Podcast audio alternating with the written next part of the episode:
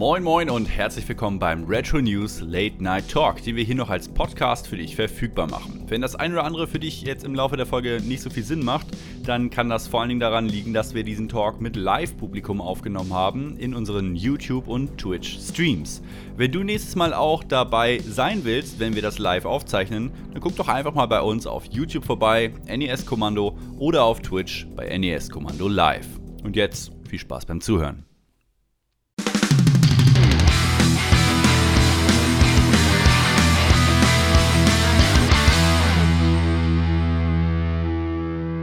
Herzlich willkommen. Ja, wir müssen erstmal gucken, ob das so von den, äh, ob das alles so passt, Lautstärke technisch so, aber ich glaube, es hört sich erstmal ganz gut an. Wir sind auf jeden Fall heute zu dritt, wie ihr seht. Heute im Retro News Late Night Talk und wir haben den guten Christian von Retroplays heute mal dabei. Grüß dich, schön, dass du da bist. Vielleicht kannst du dich ganz am Anfang mal ganz mit so zwei, drei Sätzen nochmal ganz kurz ein bisschen bekannt machen hier. Ja, ich glaube, ähm, einige könnten mich schon kennen, weil wir ja eine Zeit lang, beziehungsweise die Firma, für die ich jetzt arbeite, Retroplace, kennt mich vielleicht, weil äh, wir ja eine Zeit lang euch auch gesponsert haben bei den Retro News. Mhm. Ähm, ich bin einer der beiden Gründer von Retroplace. Retroplace wurde 2018 gegründet und ist ein Marktplatz für Videospiele, wo du auch deine Sammlung verwalten kannst. Äh, es gibt Blogbeiträge, wir haben einen Podcast, wir sind quasi so ein bisschen das kleine Universum, wenn man sich für Videospiele interessiert. Ursprünglich ist es entstanden daraus, ähm, dass ich mit, Japan mit meiner japanischen Sammelleidenschaft ähm, keine Datenbank gefunden hatte, wo viele japanische Spiele abgebildet wurden. Also haben wir das ins Leben gerufen und ähm, ja, und dann später kam der Marktplatz hinzu, das war Ende 2018 und seitdem wächst und gedeiht Retroplays aktuell im Bereich in Deutschland, weil wir es aktuell nicht so international fokussieren. Und ja, und jetzt bin ich hier bei euch. So kann es gehen. Ja. So bist du hier reingeraten. ja. ja, aber du bist äh, auf jeden Fall auch äh, Retro-Gamer durch und durch und das äh, prädestiniert dich mit uns heute hier auf jeden Fall zu talken. Das ist sehr und, schön. Äh, wir kommen auch später nochmal ein bisschen äh, genauer drauf zu sprechen, was Retroplays eigentlich so ist und äh, was dann der Podcast ist und so weiter. Ne? Genau, wir wollen jetzt ähm, einfach nochmal vorneweg schon mal so ein bisschen euch auch ähm, erzählen, wie das jetzt hier losgehen soll. Wir sind ja diesmal nicht das erste Mal im Retro News Late Night Talk, sondern das hatten wir ja letzten Monat schon. Da lief das alles so noch ein bisschen anders ab, aus technischen Gründen, sage ich jetzt mal. Heute machen wir das ein bisschen flotter. Wir gehen also ein bisschen direkter rein in die Themen gleich und äh, werden uns dann da nach und nach Schritt für Schritt der Reihenfolge nach eben äh, ja, an die heutige, also heute im Sinne von Juni, ne? Juni-Folge der Retro News von unserem NDS-Kommando YouTube-Channel halten, für die, die es auch woanders hören. Denn, Dennis, inzwischen kann man ja tatsächlich auch diesen Podcast überall sonst hören, wo es so Podcasts gibt. So ist es. Das ist doch richtig nice, ne? Spotify oder so. Könnt ihr, ähm, je nachdem, wo ihr halt guckt, auch immer so ein bisschen in den Show Notes gucken. Da ist dann auch so jeder Link, den es da gibt, verlinkt und dann könnt ihr da ja, halt gucken oder hören oder wie auch immer wollt. Jeder Link, jeder Link, den es so. gibt. Alle Links, die es auf der Welt gibt, stehen da und dann könnt ihr einfach überall draufklicken, habt ihr wenigstens was zu tun. so ja, wir wollen ähm, die Retro-News besprechen. Das sind diesmal ziemlich viele Newsbeiträge. Ich hoffe, ihr habt euch gut vorbereitet, ihr beiden. Das sind, glaube ich, zwölf Beiträge oder so. Also heute ja. gibt es eine ganze Menge zu besprechen. Und wir gehen dann danach auch noch die ganzen Releases durch. Und da bin ich ja echt mal so gespannt, was ihr davon haltet. Bei Dennis bin ich ja schon ziemlich sicher, weil wir haben ja im Vorfeld schon viel über die Sachen gesprochen. Aber Christian, ich freue mich natürlich auch auf deine Meinung zu den ganzen Sachen. Ähm, ja, du hast dich auch ein bisschen vorbereitet heute. Absolut. Und mein erster großer Einsprung kommt, wenn es wieder um Mr. FPGA geht. Da geht es ja inzwischen fast immer drum eigentlich, ne? Also wir haben fast jeden Monat da irgendwelche mhm. Updates oder sowas. Krass, wie aktiv diese Szene da ist. Aber kommen wir ja gleich zu. Wollen wir direkt reinspringen, Dennis, oder was meinst du? Ja, machen wir das doch, ne? Ja, vorneweg eine Sache noch ganz kurz. Äh, wir sind morgen Abend am Freitag äh, nochmal live mit einem kleinen Gameplay-Stream. Das kann man ja schon mal sagen, bevor ihr gleich einschlaft. ähm, wir zocken morgen Shredder's Revenge, das neue Turtles-Game, im Koop an. Also wenn ihr Bock habt, morgen Abend, äh, 17. Juni, Freitag, wenn ihr da noch nichts vorhabt oder wenn ihr es nachgucken wollt, schaut doch mal vorbei auf äh, YouTube NES-Kommando, wie wir, äh, ja, uns durch, die, durch den Foot Clan prügeln. Jetzt aber fangen wir an mit der ersten äh, News. Ja, und wir haben da wieder so kleine Bildchen vorbereitet für die, die uns jetzt auch sehen können. Es geht um Cursed Knight. Ja, da ähm, kannst du ja mal ein bisschen erzählen, Dennis, worum es so ungefähr geht, für diejenigen, die jetzt noch nicht äh, die Sendung gesehen haben. Und dann können wir uns darüber ein bisschen austauschen. Ja, da geht es äh, darum, dass es ähm, einen Nachfolger geben soll für The Cursed Knight. Äh, der soll da heißen Cursed Legacy. Ja, genau. Cursed ja, Legacy, genau. Hm. Ähm, und äh, Cursed Knight haben wir ja mal in einem Livestream äh, vorgestellt, äh, kürzlich. Hm. Das war so ein äh, Jump'n'Run äh, Schmapp-Hybride. Fand ich ziemlich cool, muss ich sagen. Mhm. Fürs Mega Drive muss man dazu vielleicht noch sagen. Genau, fürs Mega Drive. Äh, der Teaser-Trailer, der zeigt natürlich noch nicht wirklich viel. Ne? Das sagt jetzt gerade die Entwicklung jetzt gerade angefangen und ähm, sieht schon vielversprechend aus. Ne? Aber ich habe das in den ähm, News auch selber gesagt. Man muss halt mal abwarten, wie viel am Ende dann das fertige Spiel wirklich noch mit dem, was man da in dem Teaser-Trailer sieht, dann zu tun hat. Ne? Weil das natürlich noch ziemlich früh. Ähm, man kann aber äh, drauf ähm, kommen, dass man äh, bei dem Gameplay, äh, beziehungsweise bei dem, bei dem Look des Games so ein bisschen in Richtung äh, Alien Soldier gehen möchte, wahrscheinlich. Mhm. Ja, wobei mich das ein bisschen verwundert hat, dass du das so gesagt hast. Also vom Look her ja, aber Alien Soldier ist doch am Ende schon so, dass du eigentlich von, das du meinst das von Treasure, richtig? Ja. Alien genau. Soldier, das, wo genau. du quasi von Endboss zu Endboss zu Endboss immer weiter gereicht wirst. Und das konnte ich jetzt aus dem Trailer da irgendwie nicht so raussehen. Ich muss gestehen, ich freue mich richtig drauf. Das war so eins von den Dingern, die ich gesehen habe und gedacht habe, super. Aber es ist wie immer aktuell bei mir. Ich warte erstmal, bis ich das finale Spiel sehe. Wenn es jetzt also heißen würde, das würde über Kickstarter finanziert oder irgendwas, wäre ich erstmal nicht dabei. Ich warte bei sowas mittlerweile immer ab und will das finale Produkt sehen.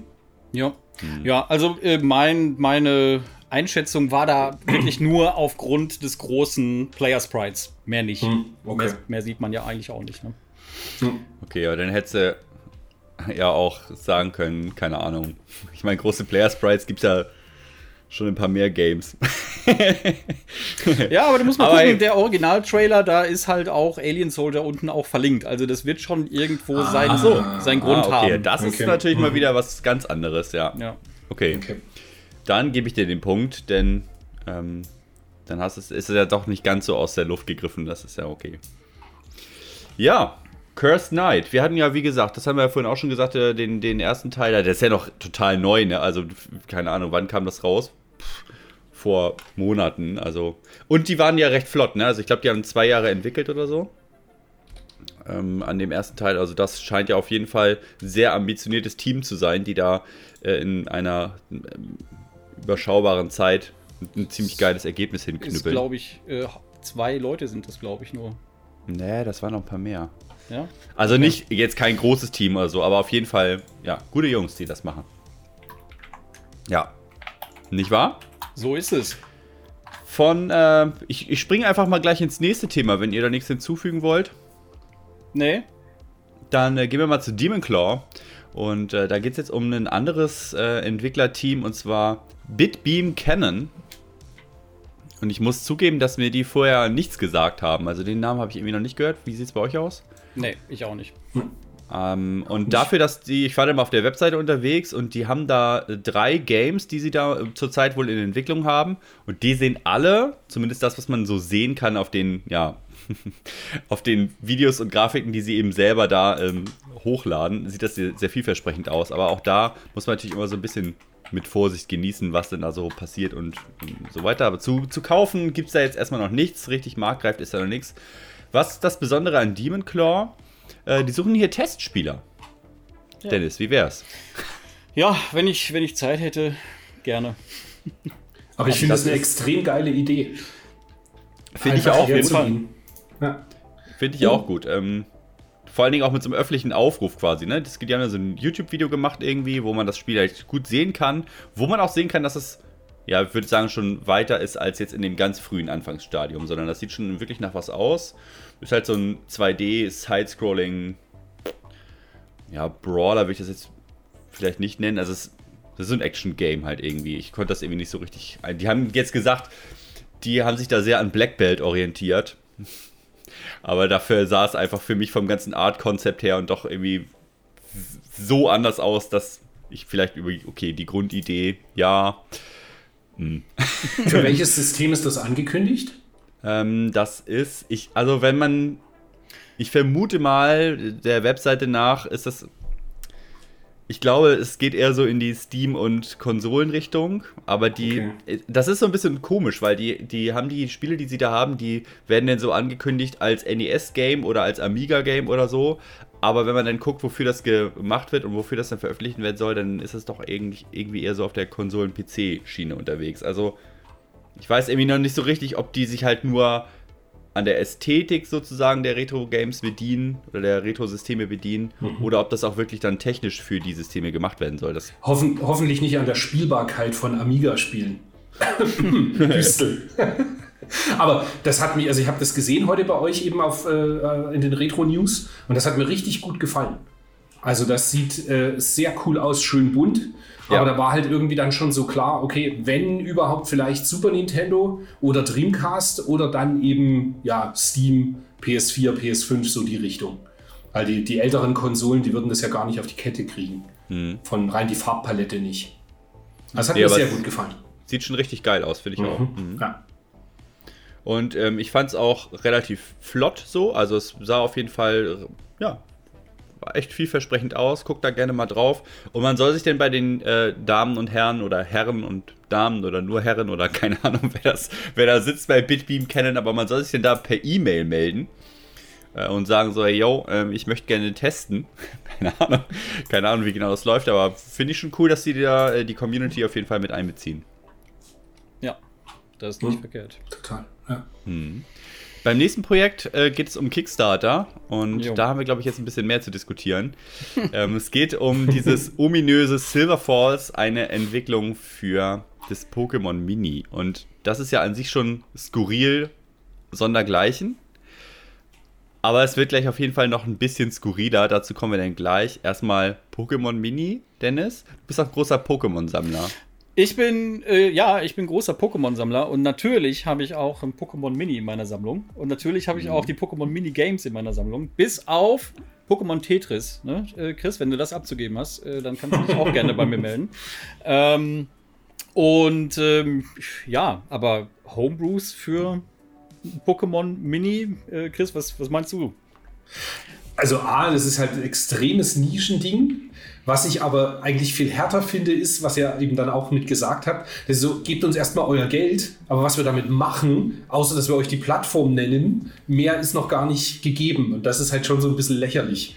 Aber ja, ja ich bin auch nicht sicher, ehrlich gesagt, ob das nicht gegen die Kickstarter-Regularien ähm, mhm. äh, verstößt. Ne? Weil ich meine, ich hätte mal gehört, man muss zumindest mal einen lauffähigen Prototypen haben, um auf Kickstarter ähm, erlaubt zu sein, sozusagen. Und das klingt ja absolut mal gar nicht so.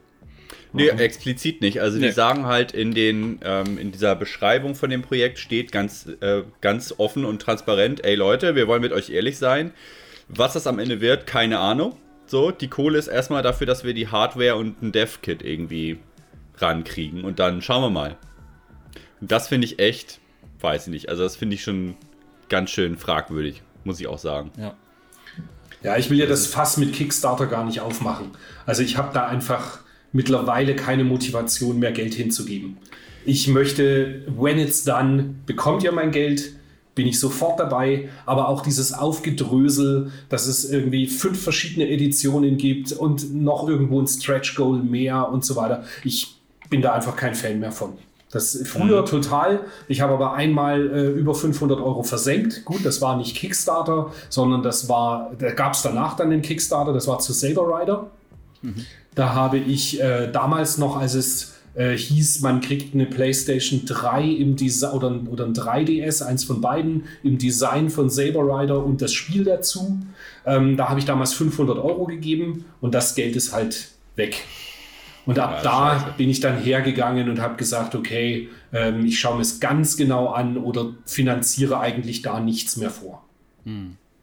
Ja, ich habe auch schon ein paar Mal ähm, ähm, Sachen mitgemacht, wo ich dachte, okay, das ist jetzt Kickstarter exklusiv. Und als es dann fertig war, kam es dann doch noch woanders. Und dann sogar mhm. früher teilweise, als, äh, mhm. äh, als die Kickstarter-Bäcker dann irgendwas bekommen haben. Und deswegen gucke ich da auch inzwischen wirklich sehr gut, was ich da mache.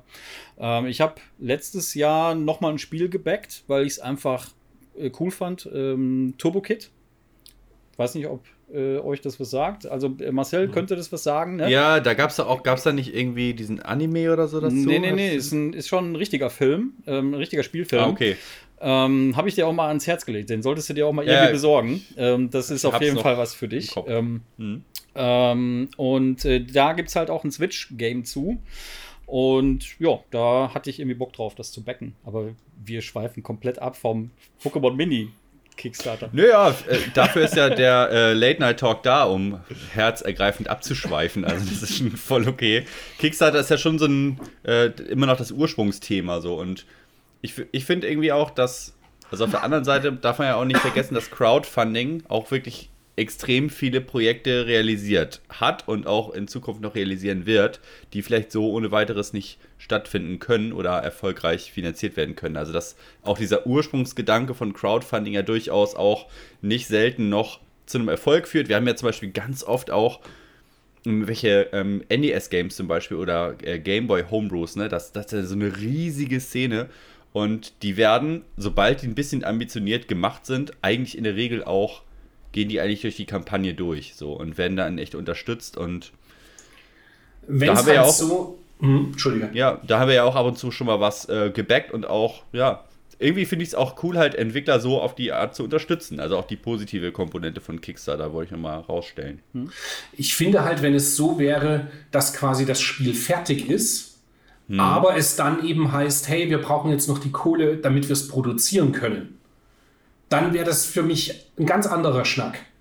Mhm. Aber, aber eben dieses so, hey, wir zeigen dir jetzt hier fünf Screenshots und ein, den ersten Level irgendwie drei Minuten ähm, und das soll in etwa das Spiel werden und am Ende siehst du noch gar nichts so genaues. Ich muss auch gestehen, ähm, das ist jetzt ein bisschen Halbwissen von mir, weil ich Kickstarter nicht mehr so arg verfolge. Es kann durchaus sein, dass es da mittlerweile auch ähm, Richtlinien gibt, dass eben das Spiel schon zu einer gewissen Art fertig sein muss oder dass so und so viel gezeigt werden muss. Bei Büchern zum Beispiel hatte ich das mehrmals so, dass das Buch war quasi fertig, mhm.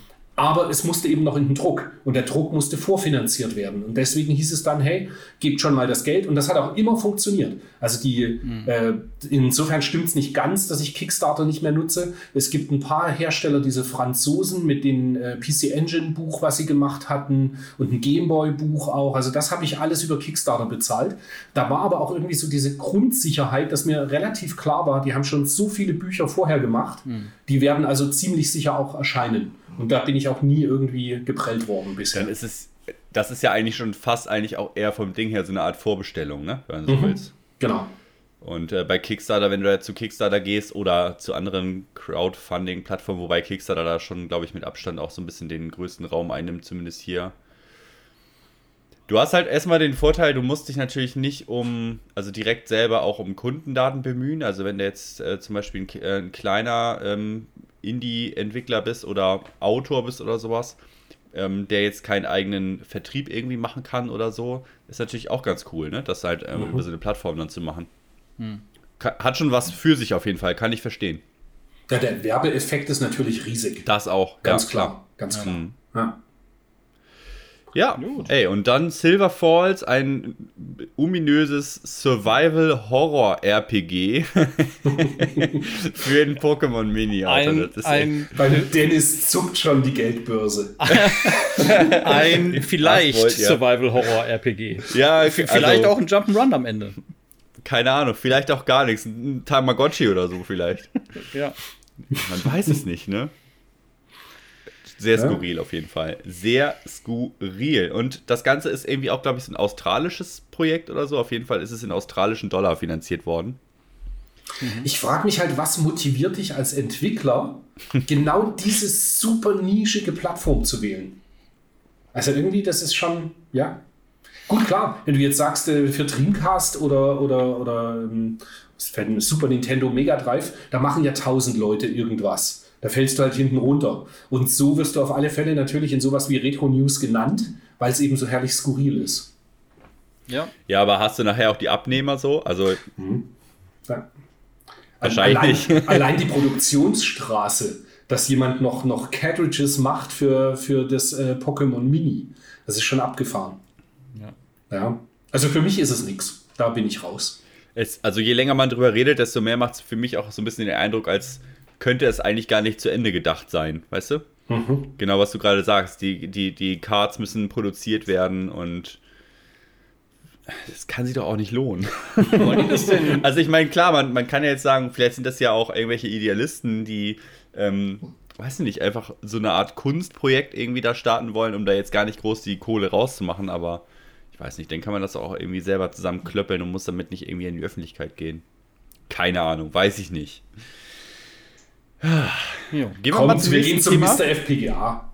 ja, das ist ja ein etwas größeres Projekt, was auch definitiv mehr Sinn macht, glaube ich. Und ähm, da kannst du ja, Dennis, erstmal ganz kurz sagen, was denn überhaupt nochmal so in der News angesagt wurde. Genau, also äh, zum ersten ähm, gibt es ähm, ja schon seit längerem ähm, die Entwicklung eines Sega Saturn Cores. Ähm, und die schreitet auch immer ähm, steht, stets voran. Ähm, jetzt gibt es einen äh, Beta-Core, der ähm, der Allgemeinheit verfügbar gemacht worden ist. Allerdings sage ich jetzt mal so für Bastler im Moment noch. Ne? Das muss mit einer ähm, mit einer instabilen Version von Mister dann manuell installiert werden und so. Also mir fehlt für so Spielereien, wenn ich ganz ehrlich bin, die Zeit, ja. Aber wer da Bock drauf hat, das mal zu testen, kann das ja gerne tun. Ähm, Kompatibilität ist momentan auch noch nicht so super. Ähm, vereinzelt laufen dann schon Spiele wie zum Beispiel Nights into Dreams ganz gut wohl. Ähm, aber man sieht auf jeden Fall, es geht voran. Ähm, und die zweite News äh, für den Mister ist, dass es einen Game Watch Core auch gibt. Und das fand das ich, also ich, verrückt. Äh, ich habe ja auch vor, vor Jahren schon, da gab es halt auch, habe ich auch mal mitgekriegt, dass es halt einen Software-Emulator gibt. Ne? Und das ist etwas, das flasht mich total, dass es für ein Game Watch Emulatoren gibt oder dass das jetzt auch auf dem Mister funktioniert, weil das ja dermaßen Hardware-basiert ist in, in, in der originalen Sache. Ja? Du hast, Fast schon mechanisch quasi. Du, du hast ja diesen, diesen farbhinterlegten Screen und dann hast du dieses LCD-Display, äh, was dann halt die Kristalle halt an der Stelle ähm, äh, sichtbar macht, wo dann deine Spielfigur ist oder was auch immer. Und das finde ich super faszinierend. Ähm, es laufen nicht alle Game Watch Spiele, sondern nur für eine spezielle äh, CPU im Moment, für den SM510, wenn ich es jetzt richtig sage, äh, für die SM510 CPU. Ähm, Habe ich auch ehrlich gesagt noch nicht selber ausprobiert, aber ich finde es auf jeden Fall sehr, sehr geil, dass es sowas gibt. Und der Game Watch Core ist, glaube ich, auch schon official. Genau. Also den kannst du einfach über das, über das Update-Skript genau. hier runterladen. Äh, witzigerweise, den habe ich noch gar nicht ausprobiert. Ich war aber beim Saturn Core sofort Feuer und Flamme. Und ganz ehrlich, so kompliziert ist es nicht. Du äh, tauschst drei Dateien irgendwie aus, zwei oder drei, und dann äh, kannst du es äh, spielen. Okay. Und ist, also ich habe zum Beispiel Astal drauf gespielt. Das funktioniert, dieses Jump'n'Run, was ganz cool ist. Und Elevator Action Returns. Das läuft auch. Boom. Geil. Aber ja, ein äh, Geil. mega Spaß. Ich bin direkt hängen geblieben. Das war so äh, kurz vorm Urlaub, irgendwie drei Tage vorher habe ich das noch installiert und saß dann den ganzen Abend davor und habe Elevator Action Returns gespielt.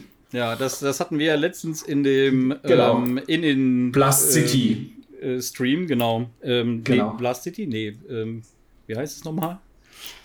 Accurate. Egret Mini. Ja, genau, Egret Mini. Jetzt genau. genau. Ähm, und äh, da haben wir auch äh, das Elevator Action Returns gezockt und ich habe dem Marcel habe ich im Vorfeld schon gesagt, ich so, ey, das, das geilste Game überhaupt. Ey, da bin ich beim, beim, beim Ausprobieren hängen geblieben und wir haben es dann ja auch relativ lange gestreamt. Ich finde das super geil. Ja, und jetzt beim, beim Saturn Core, also ein paar haben halt, äh, also viele haben natürlich Soundbugs und ich bin jetzt eh nicht der weltgrößte Saturn-Fan, aber habe es natürlich extrem entgegengefiebert, weil man einfach ganz viele Titel mal wieder nachholen kann. Ähm, Sega Rally zum Beispiel lief, Daytona hat, glaube ich, gestartet. Dann, wie gesagt, Astal habe ich ein bisschen gespielt. Also es gibt natürlich, das läuft noch super instabil, aber ich denke mal, der erste Schritt ist gemacht. Und leider wird es höchstwahrscheinlich nicht so schnell gehen wie beim PlayStation Core der war ja unfassbar dann schnell, wie, wie der veröffentlicht wurde. Und da, seitdem bin ich ja fast nur noch am PlayStation 1 spielen. Es mhm. ist äh, ja.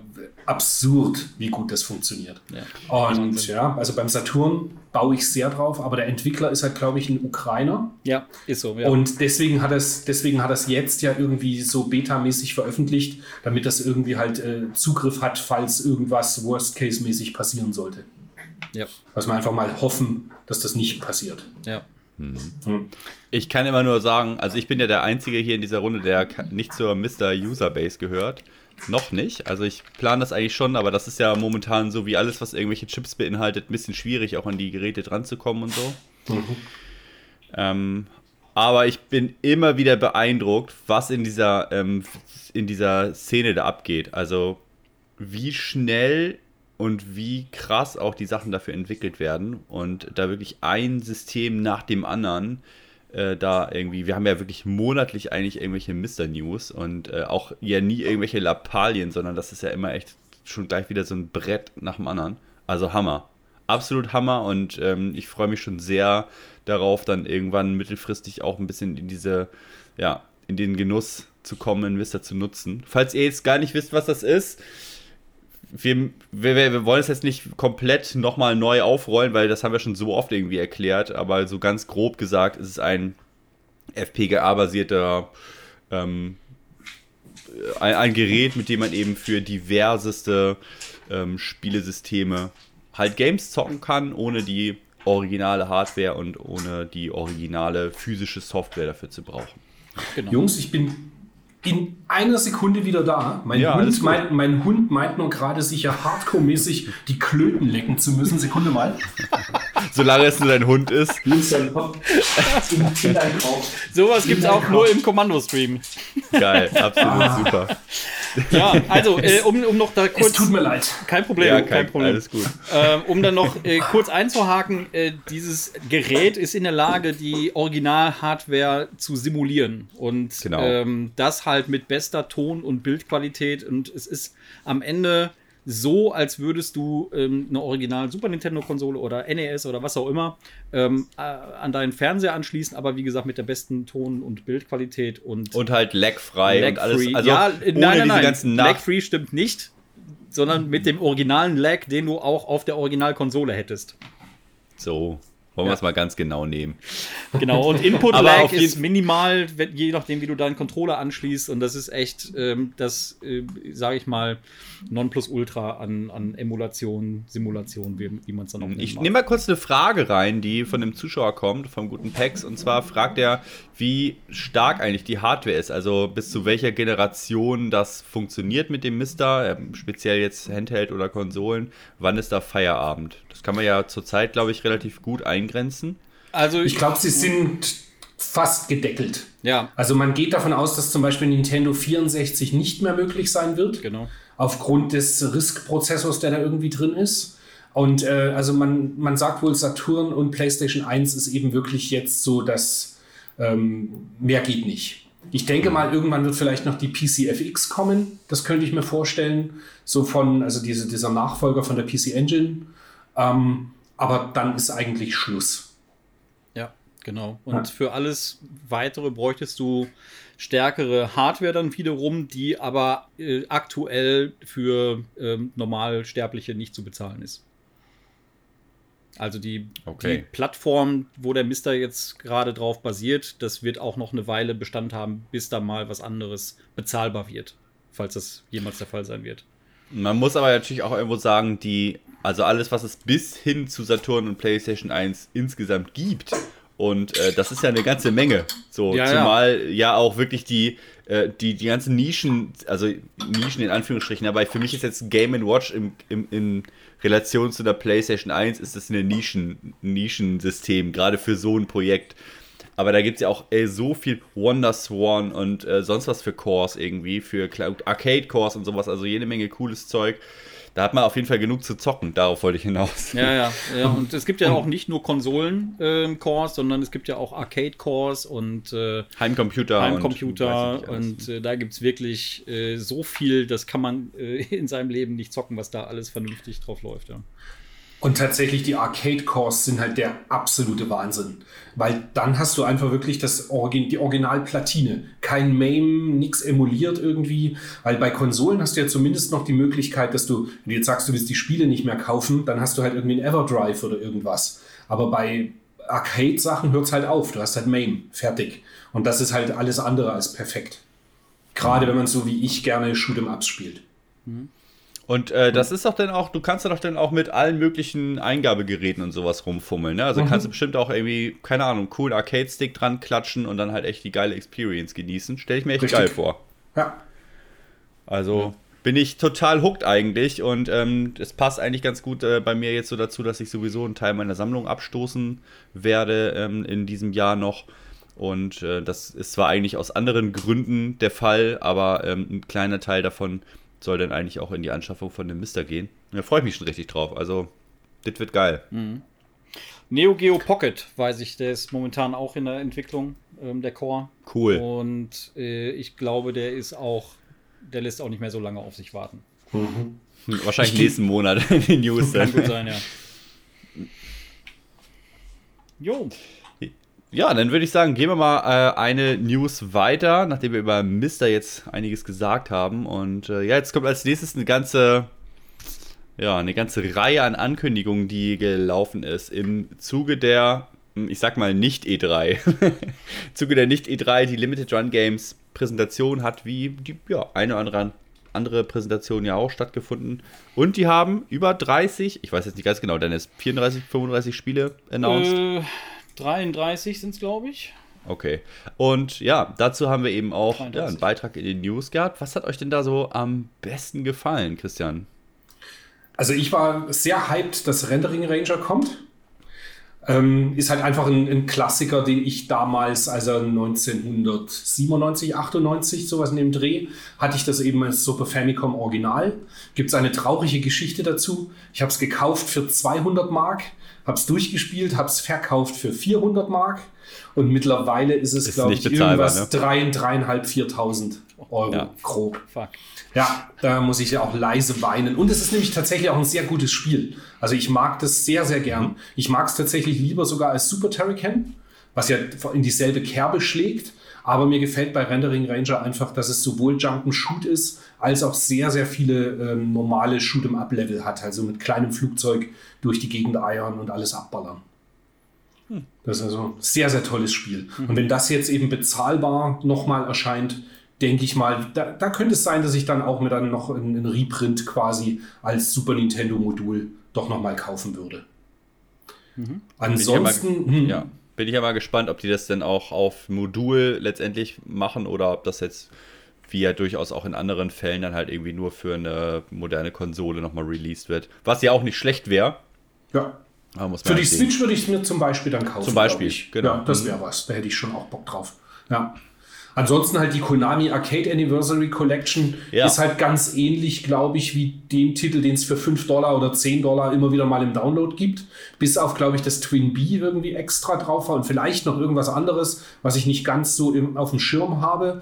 Aber ich meine, die Konami Collection geht immer. Nemesis ist ein super Titel, wobei Nemesis kann man viel besser mittlerweile auf Mister spielen. Ähm, die Salamander-Geschichte, die dabei ist, ist super.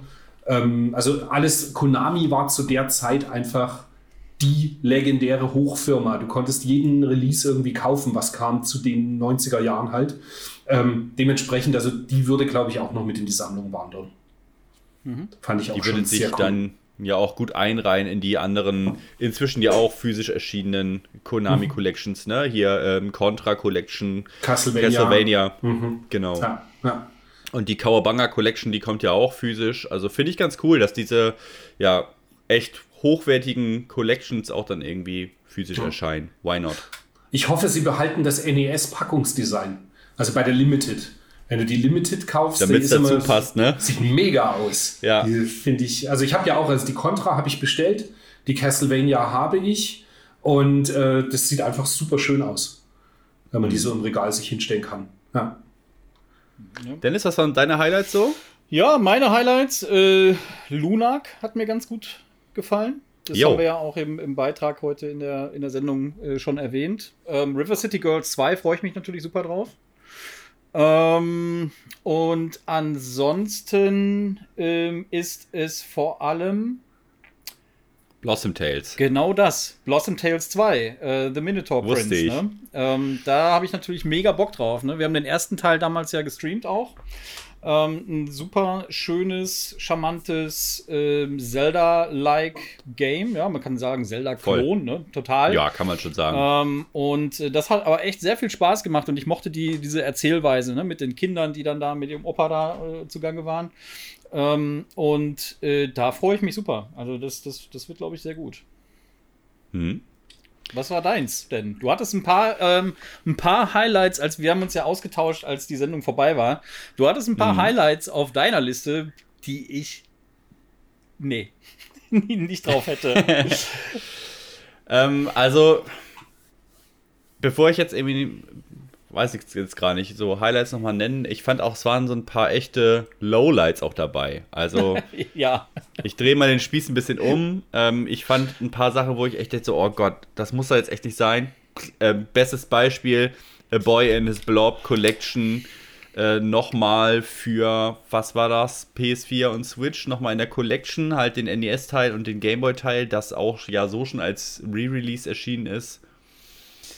Und diese Bill and Ted Collection da, äh, diese alten LJN Games, die braucht echt wirklich keine Sau. Die sind so scheiße. Und ähm, das ist halt Cash Cow, ne? Also da wird halt richtig irgendwie, keine Ahnung, irgendwie losgemolken. Und äh, das, das fand ich echt unnötig, muss ich ganz ehrlich sagen. ja. Ja, ansonsten freue ich mich natürlich auch über die Sachen, die ihr so gesagt habt. Mit Shantae kann ich ja irgendwie so persönlich gar nichts anfangen. Naja, das kommt ja, Ja. jetzt auch äh, in Anführungszeichen nur für PlayStation 4 und PlayStation 5 nochmal. Ne? Das gab es Ja. natürlich auch schon für die Switch. Und, Auch ähm, genau wieder so ein Ding, ne? Ist eigentlich auch schon wieder so ein, pff, wo du denkst, yo, ey, einfach die, die Shantae-Nummer nochmal und jetzt auch nochmal für PlayStation 5 eine Ausgabe und so, obwohl das Spiel ja schon längst für die Switch rauskam und so. Ähm, und mein Highlight überhaupt der, der ganzen Nummer ist halt Turtles, ne? Shredder's Revenge. Absolut. Voll geil. Ich Ja. habe es heute schon angezockt. Wir streamen das ja morgen. Ich, ähm, ich bin so begeistert davon. Ich finde es absolut geil und ähm, finde ich, find ich richtig cool. Ich habe es vor uns noch runtergeladen und wenn wir nachher auflegen, dann setze ich mich ja nochmal hin und dann werde ich das auch anschauen. Ja. Voll Bock drauf. Du wirst es nicht bereuen. Also, das Hm, kann ich dir schon ich mal mir. sagen. Es ähm, kombiniert echt. Ja, also alles, was so die alten, also Arcade-Spiele und auch die Heimkonsolen, Turtles-Games, alles, was man eben so kennt von den äh, Spielen damals. Wir haben ja gerade letztens noch Turtles in Time gestreamt. Teilweise hast du wirklich so dieselben ähm, ja, Elemente auch da drin, so als Hommage richtig. Und ich habe das vorhin so gezockt und dann, so wie du dann in so einen Gully reinfällst zum Beispiel und dann irgendwie ein blöder Spruch kommt oder so. Also es hat dann einfach so viele schöne Details, die einen so auch an früher erinnern. Und trotzdem kombiniert es das aber mit einfach so viel spritziger neuer Technik auch, muss man sagen. Und es sieht einfach echt geil aus und macht echt Bock. Also es ist richtig mein absolutes Highlight überhaupt. Vielleicht ist es, geht das sogar, ich habe es jetzt noch nicht durch, aber so ein Kandidat für mich auch für fast für Game of the Year, muss ich ganz ehrlich gestehen. Ich wollte heute schon ähm, äh, in den Social Media, äh, in den Social Medias teilen. Ähm, bisher war Elden Ring mein Game of the Year. Jetzt ist es ähm, Shredder's Guck Aber mich hat es halt insofern ähm, nicht gepackt jetzt im Stream bei Limited Run Games, weil es eben überall erscheint. Also man, Naja, das weißt ist- das ist mir so ein bisschen so, ja, kommt halt auch über Limited Run, aber mir wurscht. Ja, das- ich werde es am Ende irgendwo eintüten, wo ich es direkt bekomme. Das hast du Ja, halt ein jetzt äh, bei den .emo Games hast du das äh, sehr oft, ne? dass die Mhm. dann halt noch über Merch Games kommen, dann gibt es die bei, bei Signature Edition und dann gibt es die sowieso Retail und so. Ähm, und äh, da möchte ich auch kurz einhaken. Ähm, .emo äh, an sich, was die so die letzten Jahre gemacht haben und wenn man äh, überlegt, wo die herkommen. Ne? Ähm, 2017 ähm, waren Marcel und ich auf der Gamescom und haben die da getroffen. Da waren die irgendwo in der hintersten Ecke in, äh, in einer Area, wo sonst äh, nicht viel mit Videospielen an sich war, sondern da war eher so Merchandise und so. Äh, und dann hatten die so eine ganz kleine äh, Booth da, wo sie dann äh, Windjammers gezeigt haben. Voll schmucklos und dunkel war das da. Und ähm, aber sie haben Spielegeschmack. Windjammers. Ja, voll. Genau, Beste. und äh, wenn man sich jetzt die Entwicklung so anguckt, ne, wie die damals da so in der hintersten Ecke waren und da so ähm, ihr, ähm, ihr Windjammers-Projekt ähm, mit, mit Passion umgesetzt haben. Äh, und jetzt ähm, solche Games raushauen, wie ein Streets of Rage 4, wie ähm, ein Shredder's Revenge. Ähm, super Entwicklung und äh, ich mag die Firma total. Ich finde total geil, was die so, was die so machen. Ähm, und äh, dass die dann auch so einen Erfolg haben und das dann halt überall gepublished wird, das spricht halt auch für sich. Mhm. Ne? Mhm. Und äh, damals die, waren die, die ja sind halt auch, die sind dann halt auch in der Position, dass die dann, wenn dann Limited Run kommt und sagt, so, wir wollen hier einen Exklusivvertrag, dann sagen die wahrscheinlich einfach nö. Ja. Also ich weiß mhm. es natürlich nicht, ne? Das ist jetzt nur Spekulation, aber ähm, ich kann mir vorstellen, dass das so läuft. Und dann sagt ein Limited Run, naja gut, weil ihr es seid, weil die natürlich dann das Turtles-Game natürlich auch publishen wollen.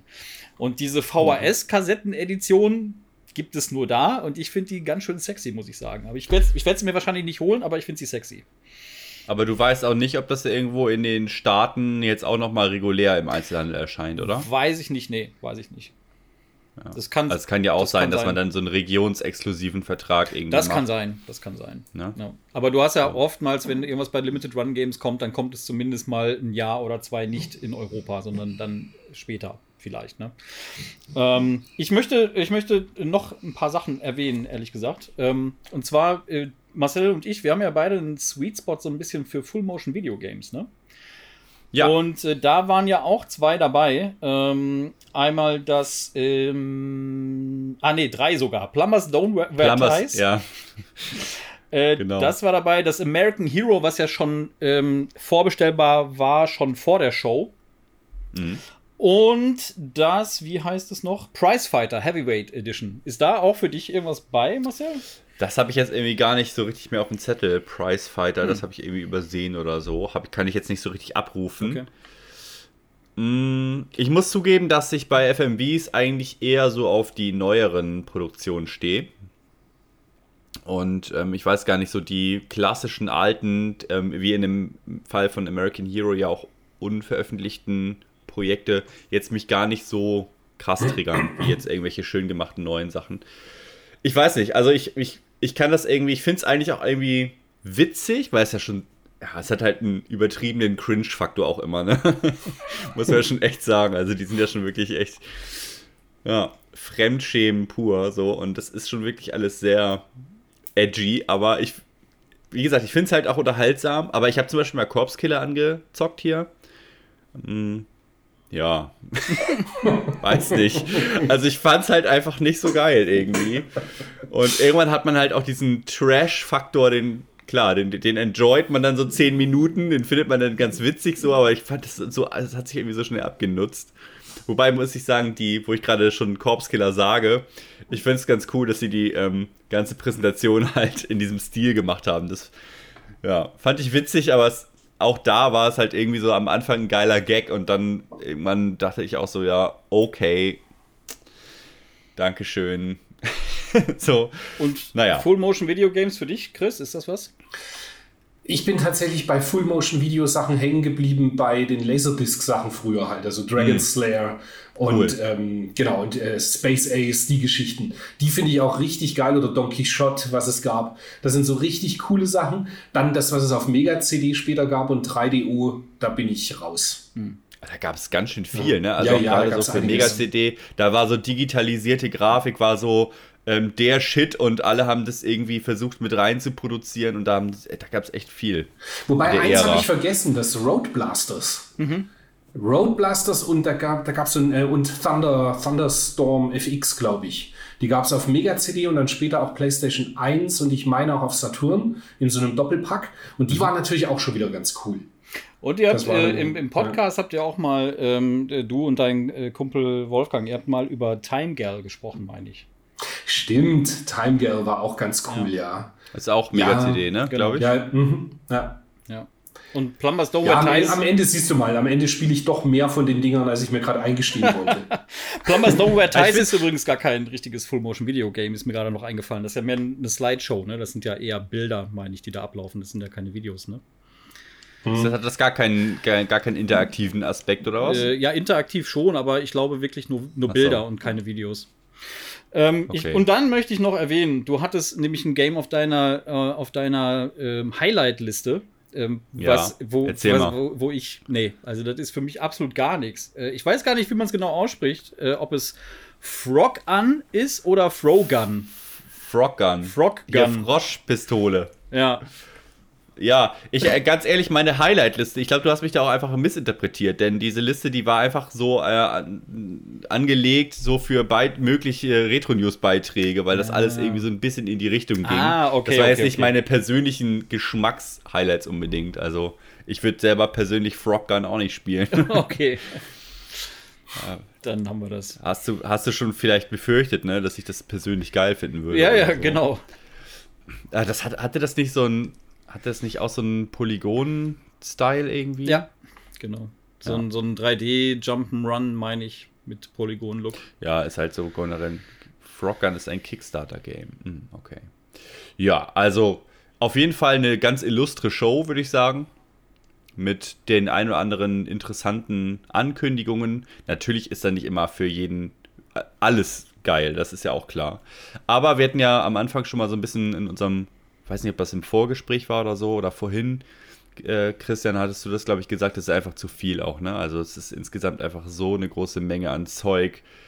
Pff, also, selbst wenn man schon sich die Sachen rauspickt, ist es viel. Also selbst wenn man sagt, so, ey, ich, ich, ich suche mir jetzt hier wirklich einzeln die Sachen raus, ständig hast du irgendwas, was eigentlich geil ist. Das, das Ding ist ja auch die, diese, diese 33 Games-Titel, ne? Die dann, die erstmal, diese 33 Titel kommen ja nicht nur für ein System jeweils, sondern die kommen ja für jeweils drei, vier mhm. Systeme. Ähm, und äh, dann muss man ja auch wissen, das, was sie da jetzt vorgestellt haben, das ist ja nicht alles, was in einem Jahr kommt. Das ist ja nur eine kleine Auswahl von dem, was da von Limited Run Games in den nächsten zwölf Monaten kommt. Ja. Da kommt ja noch so viel mehr, was sie gar nicht gezeigt haben. Ist schon eine heftige Maschinerie geworden. Auf jeden Fall. Wenn du überlegst, also, was aus denen geworden ist. Ja. ja. Echt krass. Aber ich finde dann eben wieder, wie du auch in der Show eben gesehen hast, was ich genial finde, ist, du siehst, das sind halt Menschen dahinter mit absoluter Passion. Was sie, weißt du, es ist so dieses, ähm, dass sie eben dieses Drehen so mit Full-Motion-Video und also vom, vom Stil her so und dass sie das annehmen. Und ich meine, das sind halt auch echtes, zum Großteil eben die, die Leute, die die Firma betreiben, eben doch äh, echte Sammler auch noch dabei, die ja, es ist schon ziemlich cool. Wobei dann anders, andernfalls wieder, da habe ich mich mit dir mal drüber unterhalten, Dennis, ähm, als es darum ging, für Retroplays quasi äh, den Datensatz schön zu machen an Limited Run Games, da wurde mir von der Firma selber gesagt, dass sie das nicht richtig archiviert hatten, ursprünglich. Also da ging halt wirklich das totale Chaos am Anfang los. Und das finde ich aber irgendwie schon wieder ganz cool. Ich komme ja so aus der, der Punk-Szene und da ist es mit den Labels früher genau das gleiche gewesen. Die wussten zum Teil nicht, was ihre ersten 10, 15, 20 Platten-Releases waren, weil es einfach äh, totale Anarchie irgendwie veröffentlicht wurde. Und ja, das, den Spirit hat so ein bisschen Limited Run Games zu Beginn auch gehabt, aber jetzt ist es natürlich einfach ein Millionenunternehmen, was funktionieren muss und, und, und Geld abwirft. Ja, ich sag mal so, welcher Publisher publisht schon, schon so viel Software, ne? Mhm. Du, ja, Richtig. wenn du mal äh, die einzelnen Releases mal addierst, also bei diesen Open Pre-Orders wird ja oftmals gar nicht äh, veröffentlicht, wie viel die dann davon verkaufen. Ne? Das geht dann auch teilweise in fünfstellige äh, Zahlen rein, je nach Game. Äh, wenn du das mhm. mal addierst, also da kommst du schon echt in äh, ganz schön absurde ähm, Zahlen. Voll. Mhm. Ja. Das ist äh, schon sehr weit weg von Indie-Publisher auf jeden Fall. Auf jeden Fall. ja. ähm, ne? Aber du hast ja. recht, am Anfang war, hatte das diesen Flair noch. Wir gehen einfach mal in die News weiter. Ich habe gerade gesehen, wir sind erst bei der fünften News angekommen und haben jetzt schon fast eine Stunde gequatscht. Deswegen drücke ich mal ein bisschen auf die Tube. Das nächste können wir meinetwegen auch äh, einigermaßen schnell besprechen. Es geht nämlich um Final Fight. Ich glaube, Final Fight müssen wir jetzt hier nicht erklären, aber ähm, was ist denn Final Fight Ultimate? Ja, das ist eine Umsetzung oder Portierung für Mega Drive. Und ähm, da sitzen ein paar talentierte, drei talentierte Jungs aus Brasilien dran, die das äh, so als Hobbyprojekt äh, umsetzen. Und äh, das Ziel, was die haben, ist, dass sie ähm, ja, näher an der ähm, Arcade-Umsetzung, am Arcade-Original sein wollen, als es zum Beispiel auf dem Super Nintendo der Fall gewesen ist. Ne? Cool. Und ähm, ja, das, was man so in dem Video sieht, sieht schon mal ganz schnieke aus, würde ich sagen. Man sieht nicht viel, man muss mal auch ehrlich ja. sagen. Also es gibt nicht so viel zu sehen. Man sieht so ein bisschen die Anfangsszene da und ein bisschen Charakterauswahl. Aber ey, ist doch cool. Ja, why not? Final Fight, Christian? Ja, ich bin großer Fan. Das Lustige ist, ich habe irgendwie das im Video gesehen und habe gedacht, hm, irgendwie, ohne dass es böse klingen soll, aber so ein bisschen überflüssig. Also so, weißt du, es gibt auf dem Super Famicom und da ist es cool oder halt Super Nintendo. Es gibt die Mega-CD-Variante, die eigentlich cool ist, aber die natürlich an Farbarmut leidet. Und dieselbe Farbarmut wirst du auch da beim Mega Drive wieder haben. Ähm, ja, kann, kann, man machen, ist auch irgendwie cool, aber. Ziemlich random irgendwie, ne? Ja, also, ja, ja. ja. Ich, ich habe mich irgendwie drüber gefreut, aber gleichzeitig auch gefragt, so, ja, warum? Mhm. Und ja, aber kann man ja prinzipiell machen. Das Glück, was sie haben werden, ist, dass Capcom höchstwahrscheinlich gegen sowas nicht vorgehen wird.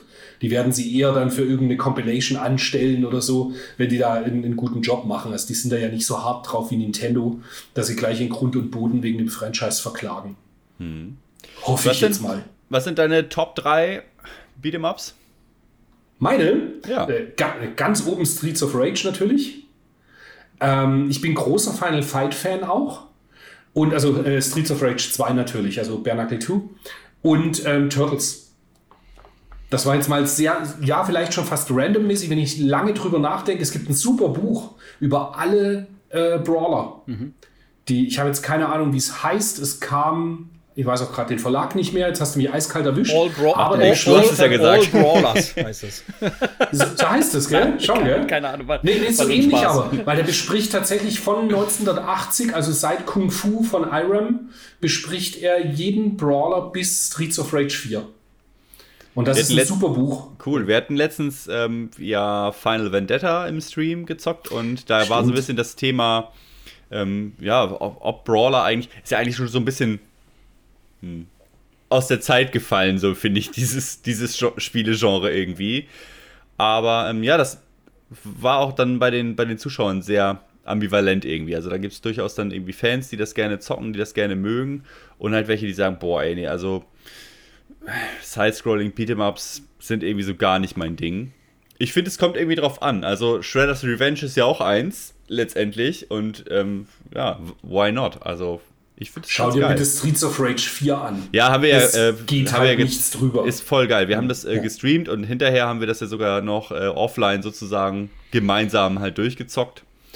Geiles Game. Mega. Ja. ja. Und, äh, und, Final Vendetta und äh, Shredder's Revenge könnten auch unterschiedlicher nicht sein. Ne? Das sind wirklich zwei. Total, ähm, ja. Das sind zwei 2D-Brawler ähm, im 16-Bit-Stil so, ne? Aber ähm, äh, das, das Final Vendetta ist halt wirklich Hardcore Retro Hard. Das ist wirklich für Leute, die dann Bock haben, sich hinzusetzen, das Spiel zu üben. Das hatten wir mhm. auch heute im Discord äh, als, als Thema äh, mal kurz. Ähm, und das ist ja was für dich, ne, Chris? Du bist ja schon so, so ein Retro-Hard, jemand, der dann gerne mal äh, eine Herausforderung mag, ne? Richtig. Ja. Auch wenn ich es auf Easy stelle, dann ab und an. Okay. Also Shredder's Revenge ist, ist dann halt da schon einfacher, wobei das halt auch nicht wirklich leicht ist. Ne? Also du kommst da auch nicht durch den mhm. Arcade-Mode auch nicht so mal eben durch, aber besser als bei Final Vendetta, würde ich sagen. Ah, okay. Ja, ja gut, Bitmap, Bitmap Bureau, um ganz kurz das noch abzuschließen, das ist halt einfach, äh, die stehen A für Qualität. Ja. Und die sind halt auch richtige Oldschooler. Also die das, sind halt einfach sind schon so lang dabei. Das sind Veteranen, kann man sagen. Absolut, ja. genau, genau. Ja. Mhm. Wir gehen eine weiter und zwar geht es darum, dass da ein Archiv entsteht in Schweden und zwar von der Embracer Group. Das hat mich so überrascht, als ich es gesehen habe. Das ist ja ein, ein eine total große, ein großes Unternehmen, die eine super viele Spieleentwicklerstudios und sowas äh, beinhalten. Oh, ich weiß gar nicht, wie viele Studios das sind, aber zig. Also wirklich richtig viele und die sind in den Nachrichten gewesen vor ein paar Wochen, weil die sich so Rechte an alten oder ehemaligen Square Enix ähm, Marken gekauft haben. Tomb Raider zum Beispiel und so. Die wurden daher so abgestoßen bei Square Enix und da ähm, sind die eben so mit reingesprungen. Worum es jetzt aber geht, ist, dass die eben ein Retro-Spiele-Archiv, also ein physisches Archiv anlegen. Und das also auch überaus umfangreich wohl. Und äh, wenn man auf die Seite mal geht von Embracer, dann gibt es da so eine eigene Section über dieses äh, Retro Games Archive oder so, wie das da eben nennen.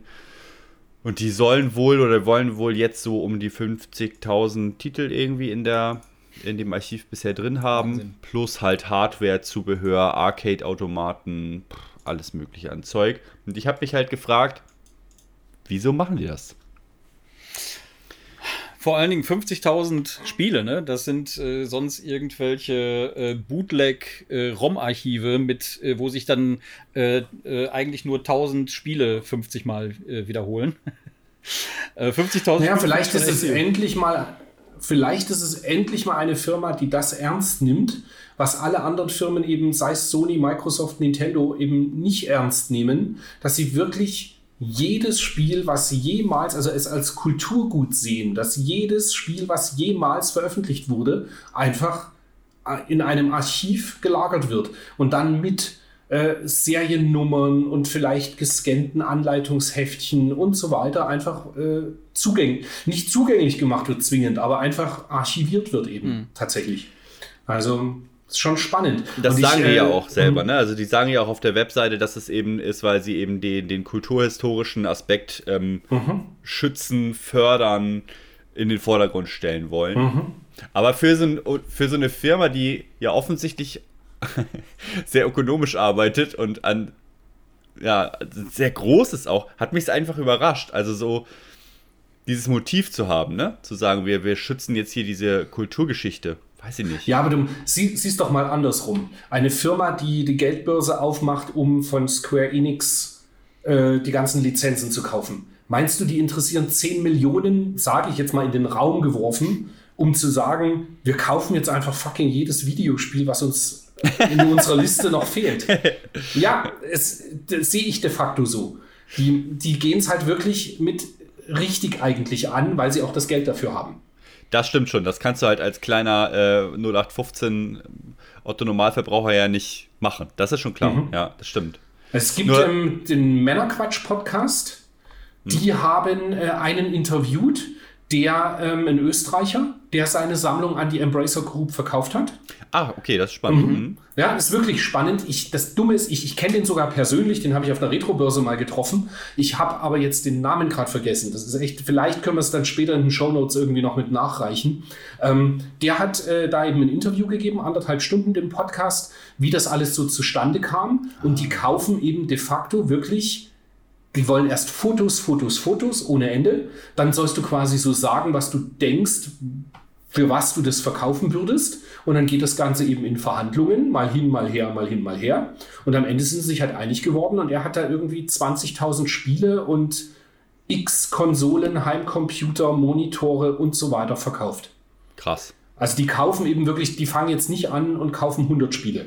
Mhm. Das interessiert die nicht, mhm. sondern da muss erstmal wirklich LKW-Fuhrenweise ja, also ich hab, gekauft. Ich habe auf der Webseite da zum Beispiel, ähm, da gibt es auch diverse Videos, ist ganz interessant, kann man echt mal ein bisschen gucken, wo die auch so ein bisschen, ja, halt äh, so Sachen auch zeigen, die da irgendwie schon halt im Lager sind. Und im, ich fand es jetzt ganz spannend, macht da irgendwie halt so einen Karton auf mit, also wirklich nagelneuen NES-Games zum Beispiel drin, aus irgendeinem Ladenbestand oder was weiß ich, keine Ahnung.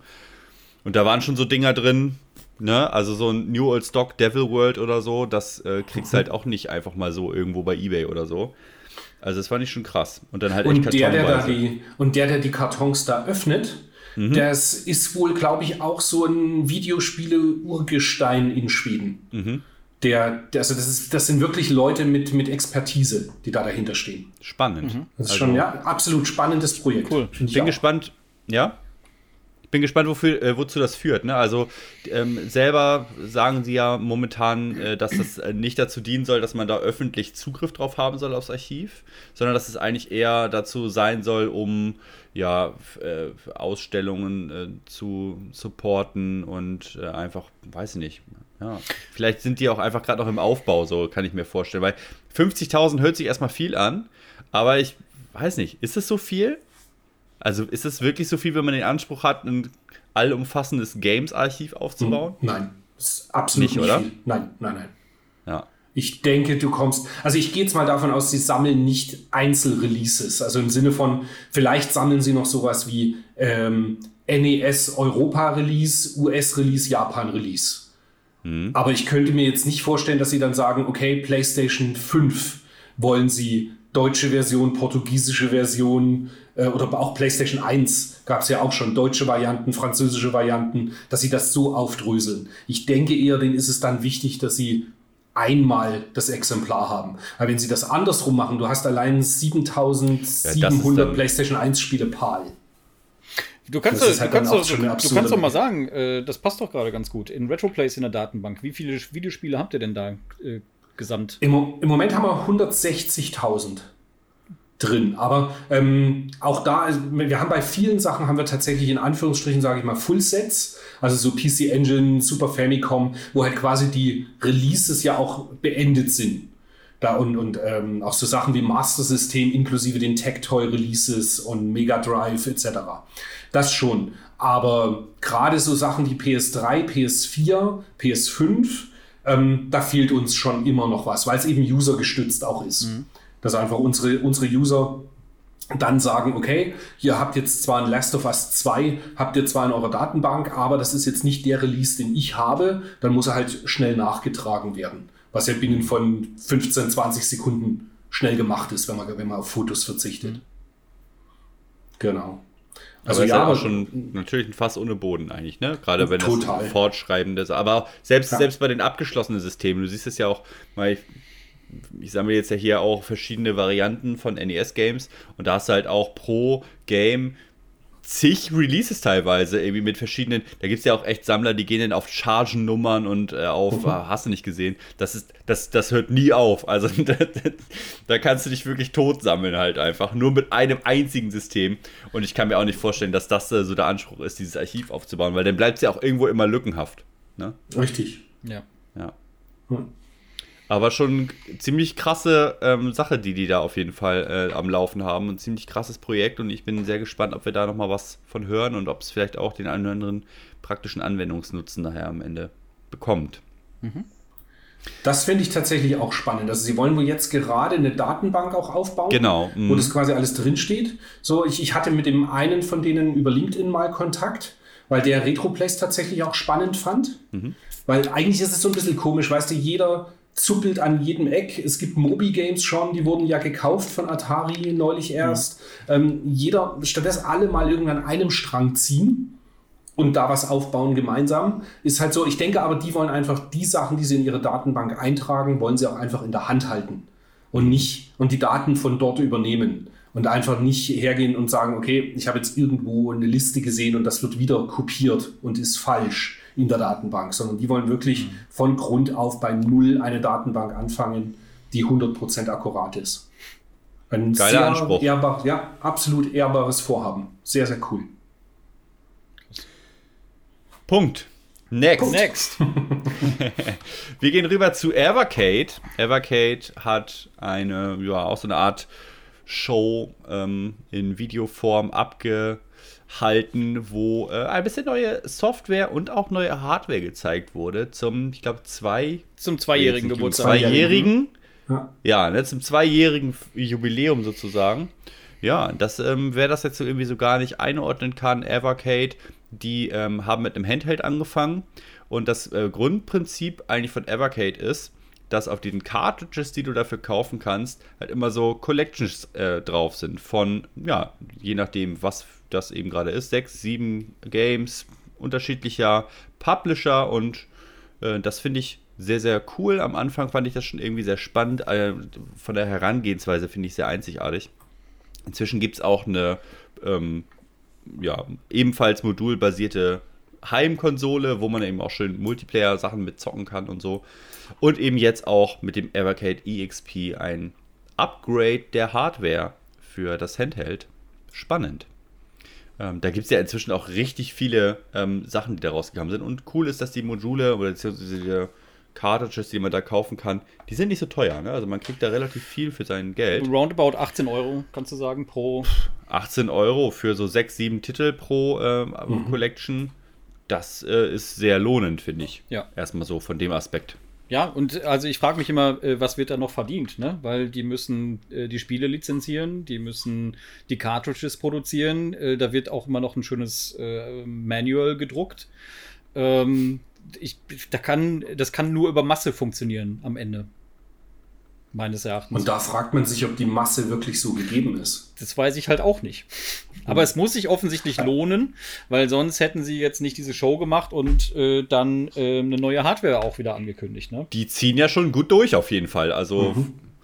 das ist schon beeindruckend, was da rauskommt und auch, was, was ich immer beeindruckend finde, auch wenn das Ganze natürlich technisch naja, eine, eine Software-emulationsbasierte Geschichte ist und so, da kann man jetzt natürlich wieder drüber streiten, aber ich finde einfach cool, dass ja auch sehr viele Lizenzinhaber da mitmachen. Ne? Ja. Also die haben da eine sehr breite Base an äh, Kooperationen am Start mit also auch wirklich namhaften Publishern. Die haben jetzt gerade eine äh, Toaplan ähm, Collection da angekündigt und äh, die erste Irem Collection.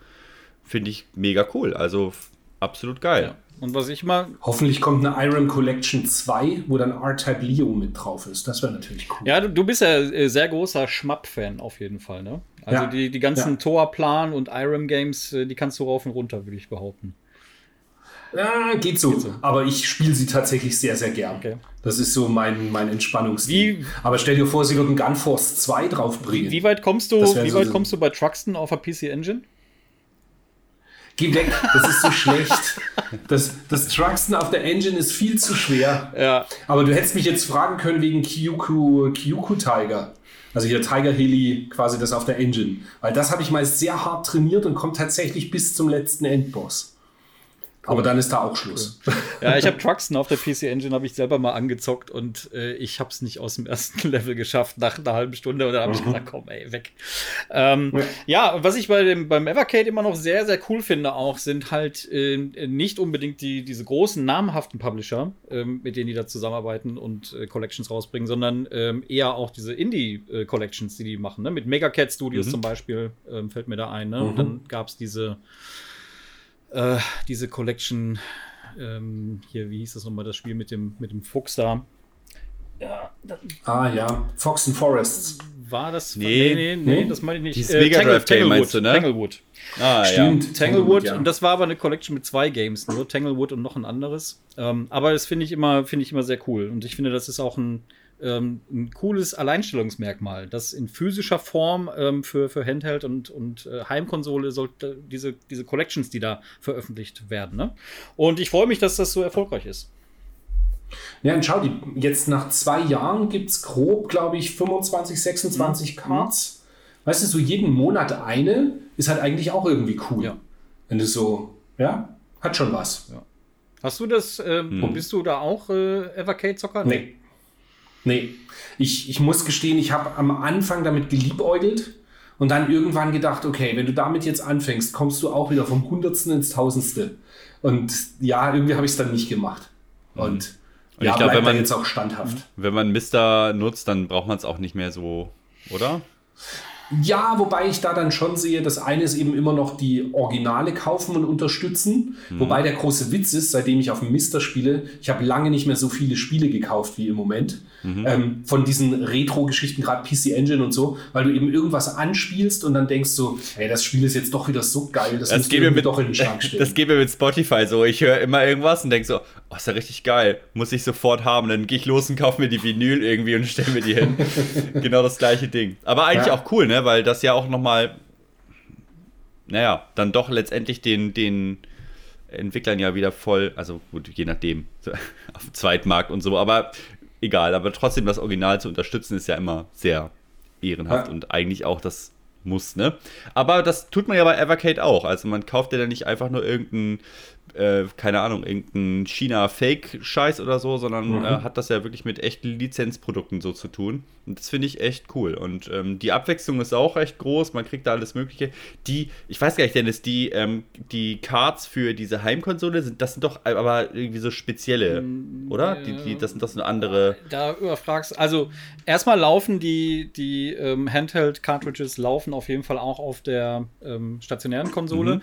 ich glaube, mhm. okay. es gibt zwei Stück nicht. Ja, zwei Stück nicht, weil da gab es dann wahrscheinlich auch, da gab es irgendwelche Lizenzprobleme, würde ich behaupten. Weil die laufen. Ja, die sind nur für den Handheld Die laufen, glaube ich, schon. Worden. Ich habe irgendwas gehört, ah. wenn man weiß wie, vielleicht kann man da irgendwas keine Ahnung, jailbreaken oder was. Ich weiß es nicht. Du hast wieder dunkle Quellen. Ähm, ja, irgendwer hat im, im, Discord mal was geschrieben, meine ich. Ähm, äh, aber äh, äh, offiziell regulär halt eigentlich nicht. Ähm, aber ich glaube, es gibt äh, da äh, spezial gebrandete äh, Module, die nur auf der stationären Konsole laufen. Aber da bin ich ehrlich mhm. gesagt überfragt. Ich weiß es nicht ganz genau. Okay. Ist ja auch, ähm, also ich, hat ja auch was mit dem Multiplayer-Aspekt, denke ich mal, zu tun. Ne? Also die wenn du Multiplayer mit der Konsole zocken willst, dann äh, nützen dir natürlich auch dafür, für den Bereich nur Spiele, die das auch können, unterstützen. Ne? Ja. Hm.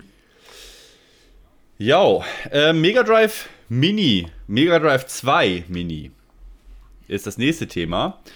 Und ja, spannend. Äh, die, du hast das so schön gesagt, wenn man denkt, es geht nicht mehr, ne, dann ist, da kommt von irgendwo eine Sega Mini-Konsole her. Und äh, mit was auch immer die Sega-Fans gerechnet haben, hm, mit Saturn oder was auch immer, Mini. Äh, ja, Dreamcast Mega Mini. Drive Dreamcast Mini. Ja, da haben wir auch im, wurde auch im Discord drüber philosophiert. Jetzt gibt es ein Mega Drive 2 Mini mit Mega CD Games. Das ähm, sieht man ja hier auf der Grafik auch nochmal ganz prominent. Mhm. Ja, was sagen wir denn dazu? Ja, Chris, du, du, du hast gesagt, du bist super gespannt, was unsere Meinung dazu ist. Ne? Deswegen. Ähm, ich glaube, es wird jetzt ein bisschen ernüchternd. Das, ja, das glaube ich allerdings auch. Ähm, ich glaube, wir sind da sehr auf einer Wellenlänge. Ja. Ach so. Ich bin, ich bin zwar eigentlich großer Sega, also was heißt großer Sega-Fan? Doch, doch, kann man schon so sagen. Also ich mag schon sehr den Output von Sega, auch ein paar neuere Sachen, was so kam noch und ihre alten Franchises. Aber diese Mini-Dinger allgemein, bin ich ganz ehrlich, dieses, diese Releases von Mini-Konsolen, es war halt cool irgendwie, als das Super Nintendo angekündigt wurde. Da waren wir wirklich gehypt, weil auch unfassbare Blockbuster da drauf waren. Aber jetzt irgendwie da einen Mega Drive 2 zu bringen, ich weiß nicht. Irgendwie auch gut, die CDs sind dabei, das ist natürlich ganz cool irgendwie. Aber ich persönlich, ich werde es nicht kaufen. Also so für mich ist irgendwie klar, ich brauche das ja. nicht. Also ich habe äh, ich habe ein paar Mini-Konsolen. Ich habe äh, NES Mini, ich habe Super Nintendo Mini, ich habe Mega Drive Mini. Ähm, aber das waren für mich von Anfang an reine Sammelgegenstände. Ich habe meine äh, Mini-Konsolen nie ausgepackt und nie angeschlossen. Ähm, mhm. Und ich sage jetzt einfach mal, ich brauche es auch nicht. Ne? Ich hab, dafür habe ich einen Mister. Wenn ich was am Fernseher zocken möchte, dann mache ich das mit einem Mister ähm, und, und nicht mit so einer Mini-Konsole. Von daher ähm, brauche ich jetzt auch ein Mega Drive 2 Mini nicht zum Zocken. Aber ich bin ganz ehrlich, wahrscheinlich für die Sammlung werde ich es mir wahrscheinlich dann doch holen. Ähm, wobei ja noch nicht wirklich so hundertprozentig klar ist, wann, also ob würde ich jetzt mal sagen, da kann man schon ziemlich sicher sein, aber wann das dann für einen europäischen und für einen amerikanischen Markt überhaupt kommt. Ne? Ähm, in einem äh, Interview ist gesagt worden, äh, wir machen uns da Gedanken drüber, wie wir das realisieren. Aber da war nicht, das kommt noch dieses Jahr oder das kommt äh, Q1 2023. Ähm, das hat wahrscheinlich auch mit der äh, Halbleiterproblematik aktuell zu tun, nehme ich mal an. Äh, momentan kommt es erstmal nur für den japanischen Markt und da, wie wir das vom Mega Drive 1 Mini gesehen haben, ja auch wahrscheinlich dann mit den japanischen ROMs. So, und dann frage ich mich, für wen ist dann ein Shining Force CD in Japanisch interessant hier in unseren Gefilden? Nur für Sammler. So, genau. Aber ich, ich denke, also wenn sie es in Europa rausbringen und dann oder USA und dann ist Shining Force CD und Popful Mail dabei in übersetzt, dann ist das, weil davon, ich glaube, von Popful Mail gab es ja auch eine US-Variante, ja. ähm, dann ist das natürlich ein Brecher, weil die werden das rausbringen für wahrscheinlich 80 Euro, irgendwas in dem Dreh.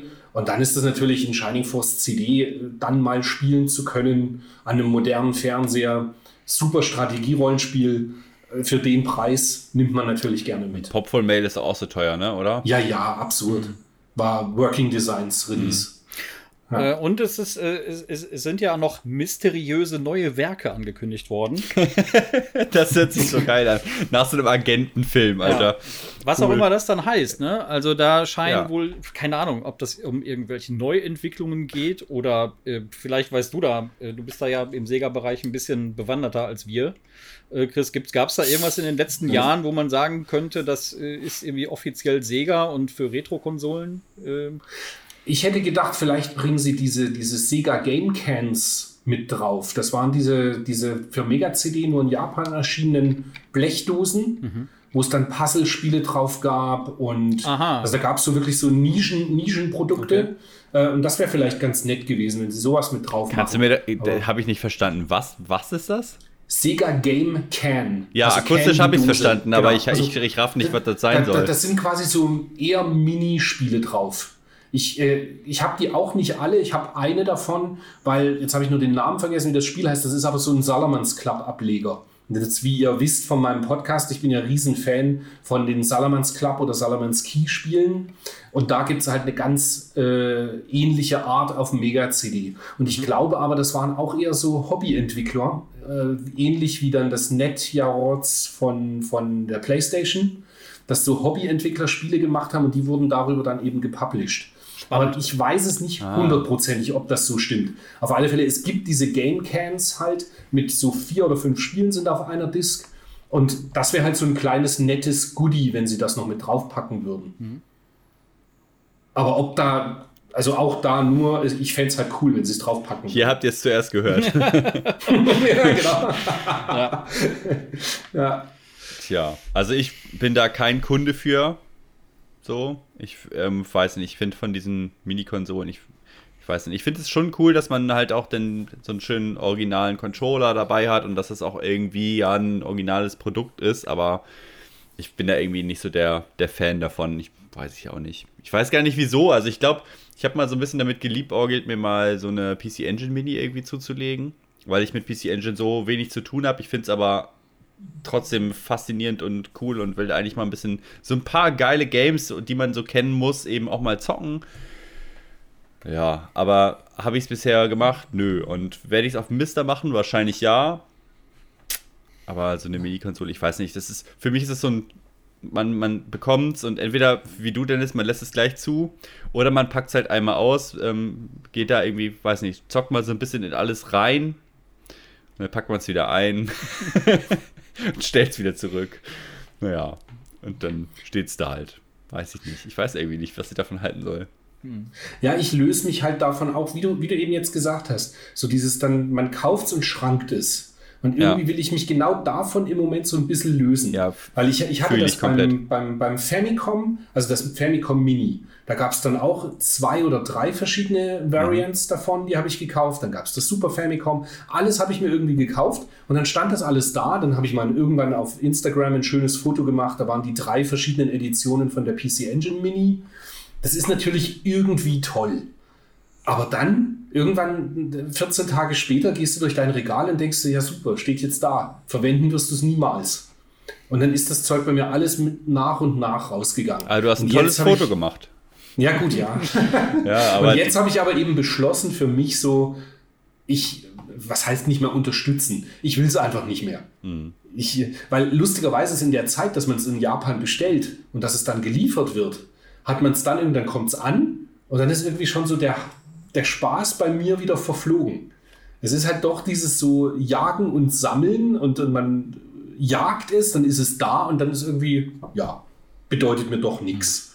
Und deswegen nehme ich mich da jetzt wirklich irgendwie raus bei solchen Sachen und kaufe es einfach nicht mehr. Mhm. Ja, betretenes Schweigen. Nee, Was das wird das ja, für ein Sammler? Nee, das wird, oft wird das ja auch noch irgendwie durch so Fear of Missing Out noch erst recht getriggert, gerade bei ähm, so diversen limitierten Sachen natürlich, dass man denkt so, oh, ja, auch selbst wenn man unsicher ist, ob man es geil findet, aber dass man dann sagt, ja, bevor ich es jetzt verpasst, komm, nimm ich es mal mit. Aber da habe ich mich auch schon lange von getrennt. Also ich kaufe auch bei diesen ganzen Limited-Sachen immer nur das, wo ich wirklich Bock drauf habe. Aber es kommt halt auch vor, gutes Beispiel, heute kam hier von Pixenlauf die ähm, Retail-Fassung da von, von Windjammers 2 an. Ich war aber so geil auf Windjammers 2, dass ich mir das Down geloadet habe, einfach als es rauskam. Und habe da schon super viel damit gespielt Und jetzt habe ich halt die Switch-Version hier und weiß gar nicht, was ich damit machen soll, ne? Das ist irgendwie doof auch. Also ist das trotzdem irgendwie cool und ich, ich mag Windjammers wirklich sehr gerne und wir, Dennis hat ja vorhin schon erzählt, wie wir da 2017 auf der Gamescom waren. Das ist auch so ein besonderes Kommando-Ding irgendwie, weil wir da ja ne, noch recht jung zusammen unterwegs waren und wir da eben einiges draus entstand und so. Deswegen bin ich ein echter Windjammers-Fan und stelle es jetzt halt dazu. Aber so vom Ding passiert mir das irgendwie ständig und dann ärgere ich mich irgendwie doch, dass es ein Switch-Spiel nimmt jetzt nicht so viel Platz weg, aber halt 10 halt schon ein bisschen mehr. Und Hast du im äh, Wohnzimmer ja. oder so mhm. irgendwo einen Tisch, der ein bisschen wackelt? Ich jetzt? Ich? Ja, nee, Marcel. Nee. Ah, schade. Ja, da, ja weil Wieso? Achso, das wäre dann für. Als Tischunterlage. Anti Kann ich die nächste Bierzeltgarnitur beim nächsten Grillfest ja mal äh, drauf abstellen, halt, damit es nicht wackelt. Ja, genau. Ja, mach ich. Schick dir dann ein Foto einfach. Tischjammers 2. Tischjammers. Next News: äh, Little Nemo. Little Nemo, neues Little Nemo-Spiel. Können wir, glaube ich, relativ kurz halten. Ja, aber ähm, wie geil sah das bitte aus? Fandst du echt? Mega, hat mir extrem gut gefallen. Okay. Ja, ich also, war so, so ja, ja, weiß ich nicht. Also, auf jeden Fall einzigartig. Das kann man schon echt mal sagen. Der Artstyle, der ist so äh, von dem Game erstmal nicht so besonders durchschnittlich. Also, der ist schon ziemlich besonders. Ich weiß nicht, was ich davon halten soll. Keine Ahnung. Hm. Ich, ich habe auch nur, ich habe das Video halt gesehen und habe gedacht, sieht geil aus. Okay. Aber mehr kann man halt auch noch nicht dazu sagen. Kennst du denn, ja keine Ahnung, wie die Spielbarkeit ist und so weiter. Kennst du denn das äh, Little Nemo von, von Capcom, was es für das NES gab? Kennen ja, aber also mir sagt der Titel was und ich habe auch äh, äh, Footage davon gesehen, ich habe es aber nie gespielt. Okay. Ich, ich fand witzigerweise, dass der Hauptcharakter jetzt bei dieser Neuentwicklung sah ein bisschen aus wie ein Meinzelmännchen. Hm. Ja, stimmt. das war also meine erste, ja. Aber nee, mehr kann ich dazu auch nicht sagen, außer dass es mir, ja. irgendwie hat es mich angesprochen. Also ich, ich muss ehrlich sagen, ich habe, äh, ich gucke mir das Material jetzt gerade erst an und äh, ich, äh, du kennst mich, Marcel. Äh, ja, ist es ist deins, ne? absolut ne? nicht meins. Ich mag es über, nee, ich mag ich. es überhaupt nicht. Das sieht mir viel zu, wie, wie soll ich das sagen, viel zu clean aus irgendwie also äh, es ist natürlich schön gezeichnet, handgezeichnet offensichtlich. Ähm, Hut ab, ähm, könnte ich nicht. Äh, Finde ich, äh, find ich echt erwähnenswert und lobenswert, aber es ist nichts, was ich spielen wollen würde. Hm. Lieber das Original dann. Das Original ist ziemlich gut, also das ist aber sehr schwer. Hm, aber das ist ziemlich gut auf jeden Fall. Kann man, kann man echt sich mal reinziehen. Es wird sehr schnell, sehr knackig. Ist so ein bisschen so eine Art Rätsel hat so Rätselaspekte, weil man hat immer so. Okay. Ich, es sah schon auch in dem, in dem Trailer von dem neuen Game äh, so aus. Ne? Man hatte immer so, ich weiß gar nicht, was das war, so Bonbons oder sowas. Die konnte man dann irgendwie so verfüttern ähm, an halt so Tiere oder sowas. Und die haben dann irgendeine spezielle Fähigkeit für dich quasi, dass du dann drauf reiten kannst oder schwimmen kannst oder so. Ist eigentlich eine ganz coole Idee. Little Nemo selber ist ja schon sehr viel älter eigentlich. Ich fand das auch ein bisschen strange, dass das dann in den. Ähm, weiß nicht, wann das rauskam. Keine Ahnung. So 1905 oder so, das meinst du. Okay. Ähm, ich meine, das, das ist Spiel, NES-Game. Hm. Oder ich weiß gar ich weiß, in Japan wird es das ja auch, denke ich mal, gegeben haben. Ich habe keine Ahnung. Um 90 würde ich jetzt mal raten, ist das irgendwie erschienen. Das äh, eigentliche Konzept, die, diese Marke Little Nemo, die ist schon sehr, sehr alt. Ne? Die ist aus den Anfängen der Filmindustrie. Ja. Ähm, ja, keine Ahnung. Mal sehen. Also, äh, ob vielleicht, vielleicht gucke ich es mir doch mal an. Einfach gerade, weil es auch diesen Connect halt zu, der, zu dem NES-Game hat, was ich eigentlich ganz charmant finde. Und die, was er so äh, in dem Beitrag auch gesagt hast, ähm, dass es ein Metroidvania ist, bin ich sehr gespannt irgendwie, ob das was taugt. Aber ich, mich hat auch so der, der, der Stil nicht so richtig angesprochen. Aber das ist ja auch immer echt Geschmackssache. Mhm. Ja. Next. Resi 4 Remake.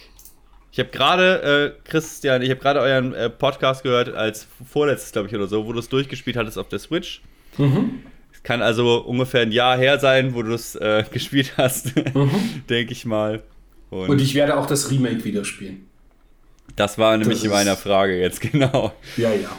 Ja, reiht sich natürlich schön nahtlos ein in die Remakes äh, von Resi 2 und 3. Und Ja, sicherlich von vielen erwartet, ne? Resident Evil 4 Remake. Why not? Ist doch geil. Die scheinen ja doch ganz geil zu laufen. Ja, aber warum Resi 4? Warum nicht Code Veronica? Das wäre mal ein Brecher. Weil das, das ganz viele nicht kennen. Nee, ist schon klar. Aber wie cool, wie cool wäre es doch bitte? Mhm. Weil, weißt du, Code Veronica ist echt irgendwie, habe ich das Gefühl, immer so das, das äh, hässliche Endline, was, was keiner so richtig kennt und nicht viele gespielt haben und so. Und es ist ein super Resident Evil. Aber nee, da bringt man seit GameCube Resident Evil 4 zum zwölften Mal. Ja, das wahrscheinlich. ist wahrscheinlich sogar noch gelogen. Aber da, du lieferst die Antwort, glaube ich, schon selber. Also, man mhm. nimmt natürlich einen populäreren Teil. Mhm. Oder? Ja, das, wird, das, ist es, also, das ist es wahrscheinlich. Ja, die wollen da auf Sicherheit spielen und nehmen dann einen Publikumsliebling. Ähm, aber auf der anderen Seite sage ich mir, wenn man da so eine erfolgreiche Remake-Reihe hat, ähm, dann muss man auch den Arsch in der Hose haben und mal einen Teil bringen, den vielleicht nicht so viele gespielt haben und das halt einer breiteren Masse jetzt verfügbar zu machen. Würde ich auch so sehen.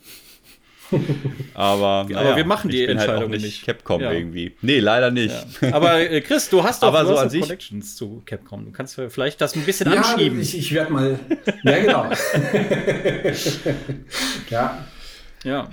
Also, ich weiß nicht, ich, ich habe die äh, Resident Evil, das Resi 2 Remake habe ich gespielt ich habe da zu früher jetzt keinen Connect. Also ich habe das früher jetzt so in meiner Jugend oder so nicht gespielt. Ich hab, war eher so der Dino Crisis Zocker. Das, die mochte ich beide früher sehr gerne. Aber ich weiß nicht, ich bin mit Resi, mit Resi irgendwie nicht sozialisiert und ich habe das ja schon ganz oft gesagt. Ne? Ich, ich tue mich damit ehrlich gesagt auch einfach ein bisschen schwer mit diesem ja, umständlichen Item-Management und chronischer Munitionsknappheit und so. Jetzt ist das natürlich bei den ich sag mal, moderneren Teilen, auch Resident Evil 4, geht da schon so ein bisschen mehr die Action-Pfade irgendwie. Aber weiß ich nicht. Ich habe Resident Evil 4 mal auf dem Gamecube gespielt vor vielen Jahren und weiß nicht, bin ich irgendwie gar nicht reingekommen. Hm. Keine Ahnung. Also ich habe den, ich habe Resi 1 gezockt, da bin ich aber früher absolut nicht mit warm geworden, mit diesen Tank-Controls auf der PlayStation 1 noch damals, ne? Ähm, das, da, das habe ich damals irgendwann ausgemacht und nie wieder eingeschaltet. Ähm, den zweiten habe ich durchgezockt. Den dritten wieder nicht. Aber ähm, den vierten habe ich auch mehrmals durchgespielt. Also mindestens mal zwei, dreimal. Ähm, fand ich super. Damals auf der PlayStation 2. Ähm, ja. Bin gespannt. Aber ich kann absolut nachvollziehen, dass es damals Leute gab, die auf den Vierer, also es gab ja einmal die totalen Fans und es wurden unglaublich viele Neukunden erschlossen, die das ja. unglaublich fanden. Oh, und die Urgesteine alle so, oh. Ja. Headset ist Warum? Alle, wartet, ich popel mich hier mal schnell ran. Ähm, die das unglaublich gut fanden. Und dann gab es aber ja auch welche, die gesagt haben, das ist nicht mehr mein Resident Evil, weil es eben doch sehr shooterlastig ist. Hm. Was ist denn jetzt hier los? Ach, Himmel. Wieder das Loch nicht. So. Ja, also klar, die haben natürlich euch? da einige grundsätzlich ha, ich höre euch. Sehr gut. charismatische Konzeptideen der, äh, der Reihe echt über Bord geworfen ne? und da wirklich echt neue Wege bestritten. Und genau was du sagst, also na klar gab es dann neue Fans, aber es hat eben auch einigen da, glaube ich, so ein bisschen vor den Kopf gestoßen, wo die sagten, ey, ach, Mensch, mein, ne, meine Art Game ist jetzt irgendwie genau. zu anders oder es ist nimm die, nimm die letzte halbe Stunde von Resident Evil 4. Das ist halt, wie ich im Podcast auch sage, das ist irgendwie Call of Evil. also das ist wirklich stumpfes Geballer. Und du hast ja auch, glaube ich, äh, da dann fast schon so ein, so ein Sturmgewehr, wo du ständig Munition findest und so. Aber es, es war für mich ja das erste Mal auf der Switch. Ich habe es auf GameCube zwar damals gehabt, aber nicht durchgespielt. Und äh, auch dann später auf Xbox 360 und so, immer fleißig gekauft auf Xbox Live Arcade und so, aber nie durchgespielt. Und dann auf der Switch hat es mich mal richtig gepackt und dann habe ich es komplett durchgezogen. Und ja, toller Titel und ich werde ihn auch dann auf PS4, äh, PS4, PS5 halt höchstwahrscheinlich doch nochmal nachholen. Also nochmal spielen, mhm. wenn das grafisch so aufgebohrt wird. Ja, das wird sicherlich äh, schick werden, da kann man wohl von ausgehen. Ha. Ja, ich meine, mal gucken, wie die weitermachen, ne? Also ich meine, die, die Resident Evil-Teile, die danach kamen, die waren, die haben das Action-Konzept ja nochmal komplett übertrieben, teilweise ja bis zur Unkenntlichkeit des Serienkerns äh, irgendwie. Weiß ich nicht. was haltet ihr so von den neueren Einträgen, so Resi 7 und 8 und so? 7 ist sensationell. 7 hat mhm. mich zur Serie wieder zurückgeholt, weil ich fand 5 und 6 nicht gut. Also, das ist quasi so auch so die Standardmeinung, die ja die meisten Leute vertreten. So. Mhm. 5 und 6 war irgendwie zu viel Geballer. Die 7 fand ich unglaublich gut. Mein Gott, war das geil. Und das war auch richtig gruselig. Ich könnte das niemals in VR spielen. Da, da könntest du mich wirklich einsagen. Das Sehr unterhaltsam. Nicht unterhaltsam, wenn man äh, sich mal so ein, zwei Streams anguckt von Leuten, die das in VR zocken. das, ähm. Und beim Achter bin ich noch dran. Mhm. Wie findest du das so? Gefällt mir eigentlich gut. Doch. Das einzige Problem, was ich so habe, ich, ich habe ein bisschen Orientierungsschwierigkeiten. Dass ich irgendwie mhm. in diesem, diesem komischen Dorf da, in diesem Verschneiten bin und, und dann ständig gehen irgendwelche Türen nicht auf, wo ich gerne durchgehen wollen würde. Und ja, ich habe es jetzt aber auch bestimmt ein halbes Jahr nicht mehr gespielt. Da, das geht jetzt dann, wenn ich oben im Dach da in meine Zockerhöhle eingezogen bin, dann mache ich da mal weiter. Aber da habe ich schon auch noch Bock drauf. Ich habe sieben, glaube ich, eine Stunde gespielt und acht eine halbe Stunde. Und das war's. Keine War's Lust auf offensichtlich nicht so gehuckt. Ich, keine Ahnung, ich kann, kann dir jetzt gar nicht sagen, woran es gelegen hat, ob was anderes kam oder. Aber irgendwie okay. hat es mich nicht so richtig gepackt, ne.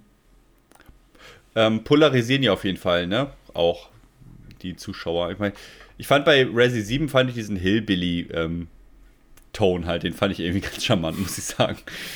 Also, ich habe das als Let's Play mir aber auch noch angeguckt, weil selber zocken. Ich muss auch sagen, ich bin da ein ziemlicher Schisser, was das angeht. Also, bin ich ganz ehrlich.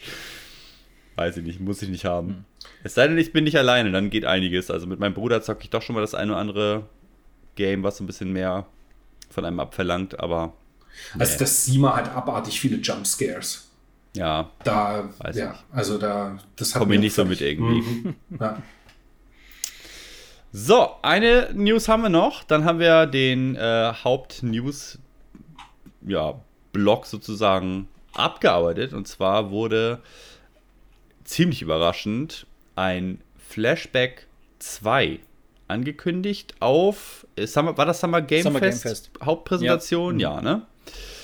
Yo, ey, Flashback 2, das Original Flashback äh, kam vor ungefähr 30 Jahren.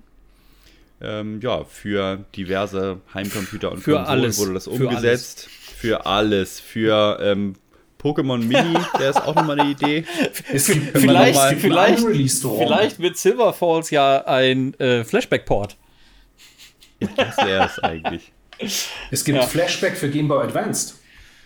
Okay. Okay, mhm. das, das wusste ich zum Beispiel nicht. Okay. Ah, unreleased. Okay. Ja. Aber ich bin kein Fan von Flashback.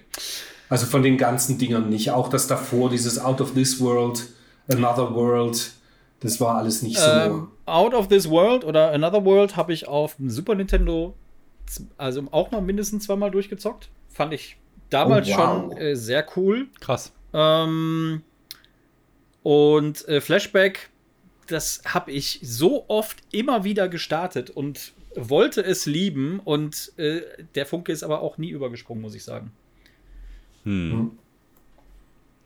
Das ist doch auch so ein, also müssen, sorry, müssen wir jetzt mal ein bisschen weiterhelfen. Flashback ist doch auch so ein, ähm, so ein Game, was, was so ein bisschen von der Steuerung her so ein bisschen funktioniert wie diese alten Prince of Persia Teile, ne? Oder? Genau. genau. Also genau. ich, ich ja. Und du hast quasi schon so ein bisschen Metroidvania oder Metroid, dass du halt immer irgendwo weiterkommst, weil du irgendwie einen Schlüssel finden musst und ja, so weiter. Okay. Und mhm.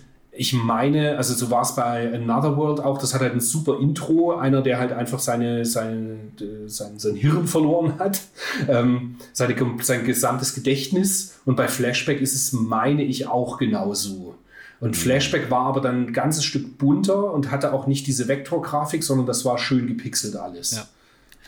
Aber du hast, halt genau. ein, du hast halt so ein, so ein Metroidvania-like Game, was sich aber so sperrig spielt wie ein Prince of Persia. So. Ah, das ist sehr gut zusammengefasst, ja, ja stimmt. ja. ja. Und das, das, also das Prince of Persia habe ich auch geliebt früher. Nie durchgezockt, ehrlich gesagt, aber auch viel und lange gezockt und auch ein bisschen weiter gekommen. Ähm, aber Flashback war nie meins. Ähm, was ich trotzdem cool finde für die Leute, die das halt wirklich mochten früher, äh, dass man sich jetzt bei dem zweiten Teil, so, sofern man das in dem Teaser-Trailer da jetzt schon sehen kann, man orientiert sich offensichtlich sehr äh, stark am, äh, am Original und das finde ich dann für die Leute, die es geil finden, finde ich das dann halt cool. Und mir hat der Grafikstil gut gefallen hm? von dem Trailer. Das fand ich irgendwie ganz cool. Das sah so richtig schön futuristisch aus. Ja. Mhm. ja. Vom Spiel selber konnte man ja so richtig viel noch gar nicht so gut sehen, weil immer die das ja immer da so in die. Mhm. Genau. Mhm. mhm. Auf diesen Screens, ja. ne, immer so ein bisschen angedeutet hatten. Also so ein bisschen, aber so Fullscreen, dass man wirklich mal ein bisschen gesehen hat, wie, wie sieht es denn nun wirklich aus, das gab es jetzt ja. noch nicht. Also, ja, eine, ein früher Teaser, würde ich schon sagen, aber schon cool genug. Vor ein paar Jahren gab es ja Flashback auch noch mal ähm, für Switch und PS4, glaube ich, auch, ne? Gab es ja noch mal so eine... Ja, so eine Anniversary Collection. Ja, ah, genau. Ja, genau, stimmt. Ja, klar. Ja, ja klar. Mhm. Also so ganz so aus den Köpfen äh, verschwunden war es offensichtlich noch nicht. Ja. Ja, und das kommt ja auch jetzt also, schon sehr bald, ne? Ich meine, September oder Oktober war da, meine ich. Äh, Winter 22, Winter 22 also. Okay. Ja. Mhm. Ja. Dürfen wir gespannt sein, denke ich mal. Genau. Und eigentlich ist das schon eine ziemlich geile Überleitung, ähm, wenn du jetzt schon fragst, wann das denn erscheint, dass wir uns dann als nächstes unsere ganzen Releases anschauen können, die es dann noch so gab. Das waren jetzt auch wirklich sehr viele, aber ich würde sagen, wir gehen da ein bisschen flotter durch. Nee. nee.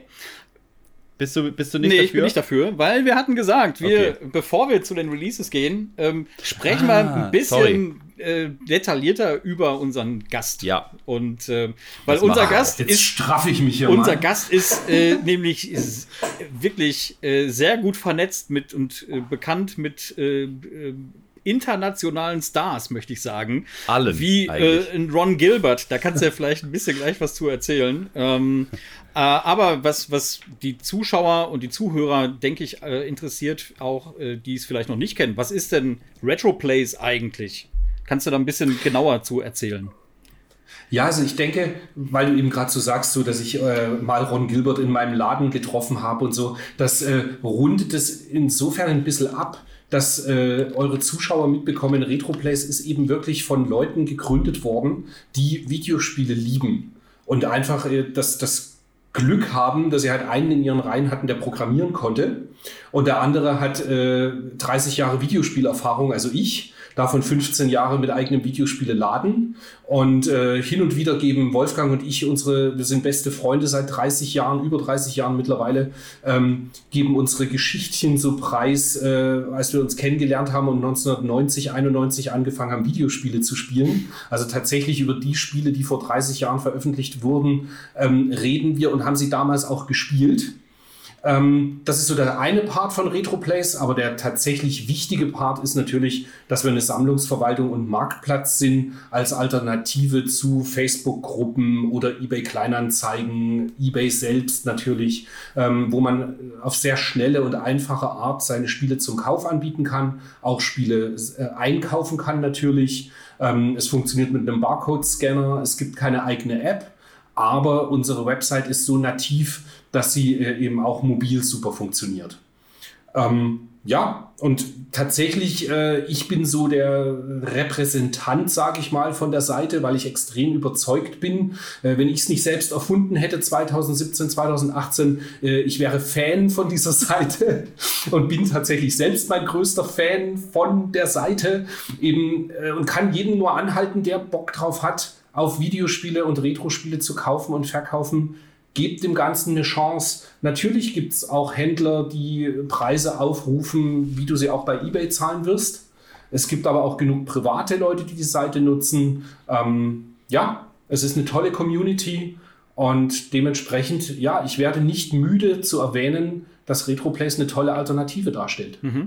Aber was ich cool finde, also ich springe mal ganz kurz rein. Ich habe nämlich gerade heute just ein Game gekauft über eure Seite. Ja weil ich auch mal wieder ein bisschen, ich finde es zum Stöbern ganz geil, weil du bist, erstens bist du sehr in, ähm, also es ist ja sehr auf Videogames limitiert. Also klar, du hast vielleicht auch noch ein bisschen ähm, Print noch mit dabei, aber es ist halt alles irgendwie in dem Videospiel-Kontext, ne? Mhm. So. Und das finde ich eigentlich, wenn man jetzt wirklich hingeht, um ein bisschen zu stöbern, ganz geil, weil du hast halt einfach ähm, ein sehr ein konzentriertes Angebot, sage ich jetzt mal. Und das ist, man merkt auch einfach, dass ihr das, weil ihr, oder man merkt, dass ihr selber mit der Materie zu tun habt, allein schon wie es auch strukturiert ist. Du hast, kannst du denn da so ein bisschen filtern auch und so, aber es macht irgendwie alles halt Sinn für jemanden, der, ja, spezielle Sachen sucht. Ne, ich habe mir ja heute ein cooles äh, Super Famicom Game nochmal geholt. Mhm. Für einen mega geilen Kurs irgendwie und war total happy und zufrieden und das ging sehr schnell und einfach. Geil. Ja. Das Toll. ist doch schön. Du grinst schon, weil ich mir ein Super Famicom Game gekauft habe, ne? Deswegen grinst du so. Stimmt's? Ja. Ne, war ein No-Brainer ja. einfach.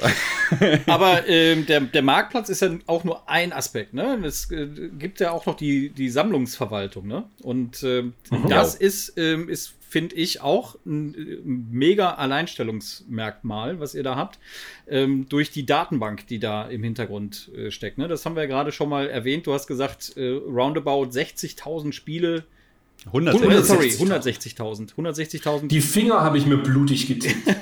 genau. Nee, es ist nicht gelogen. Ja, ja glaube also ich, ich habe sehr ich viel. Ähm, ich hatte zum Beispiel Kontakt mit dem ähm, Reinhard Traunmüller, ist einer der bekanntesten äh, in, in Österreich. Der hat eine der größten Sammlungen für PlayStation 1 PAL. Mhm.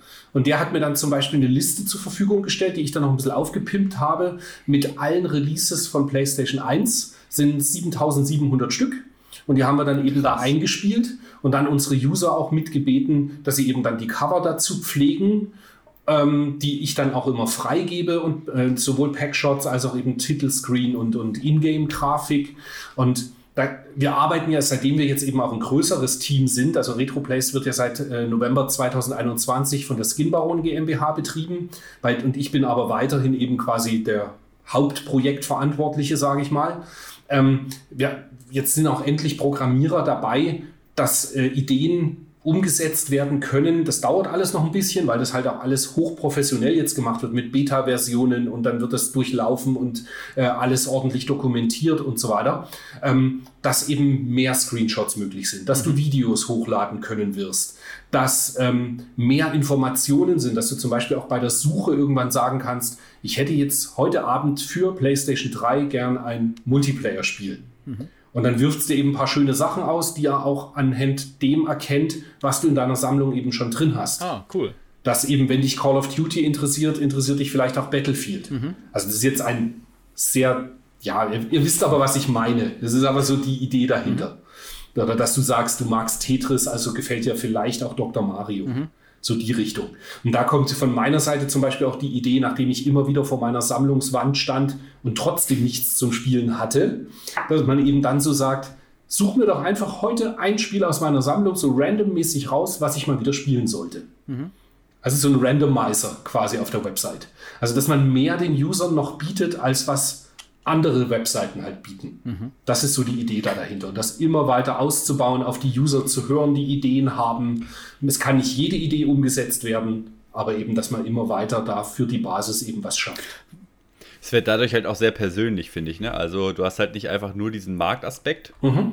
kaufen und verkaufen, mhm. sondern das finde ich echt charmant, dass du da auch deine eigene Sammlung nicht nur einfach einpflegst, separat, sondern dass das eben auch immer wieder Verknüpfungspunkte gibt. So, also das ist echt ja.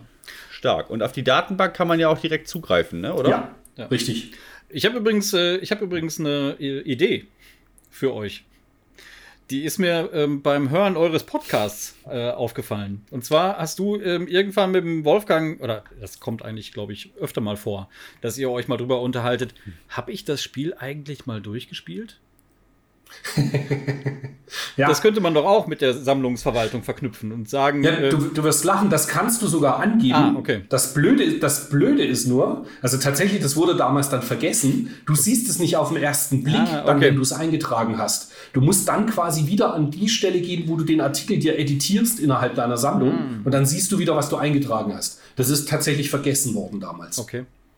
Okay. Das, ähm, aber prinzipiell ja. gibt es diese Funktion schon so. Aber das ist wirklich cool, ist richtig. Ja. Das macht ja zum Beispiel GameFAQs auch so. Mhm.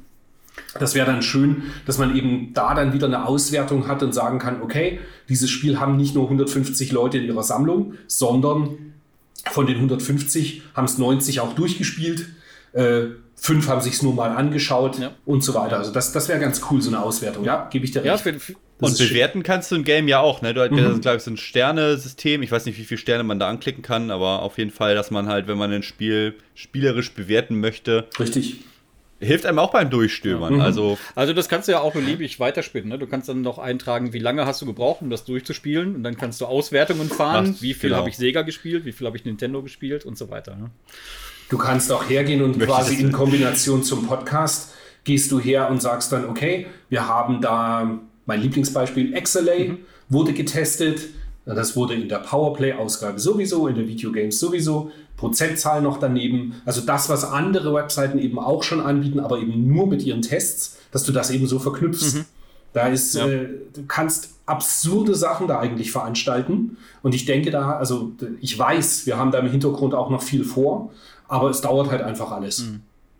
Ist halt. Ich finde es schön, dass ich finde schön, dass äh, die Seite trotzdem aber übersichtlich noch ist. Also du hast ja schon, es sind ja auch schon viele Sachen da. Man kann ja schon wirklich viel machen, aber ich finde, man ähm, kommt da irgendwie ganz gut zurecht. Also müsst ihr echt einfach mal gucken. Also wenn ihr mal jetzt gar nicht noch nie äh, auf, auf der Seite mal gestöbert habt oder so, klickt euch einfach mal ein bisschen rein, guckt einfach mal ein bisschen, was gibt es da, sucht, sucht mal eure Lieblingsgames in der Datenbank und ähm, ja, schaut euch einfach mal eine Runde um. Ja.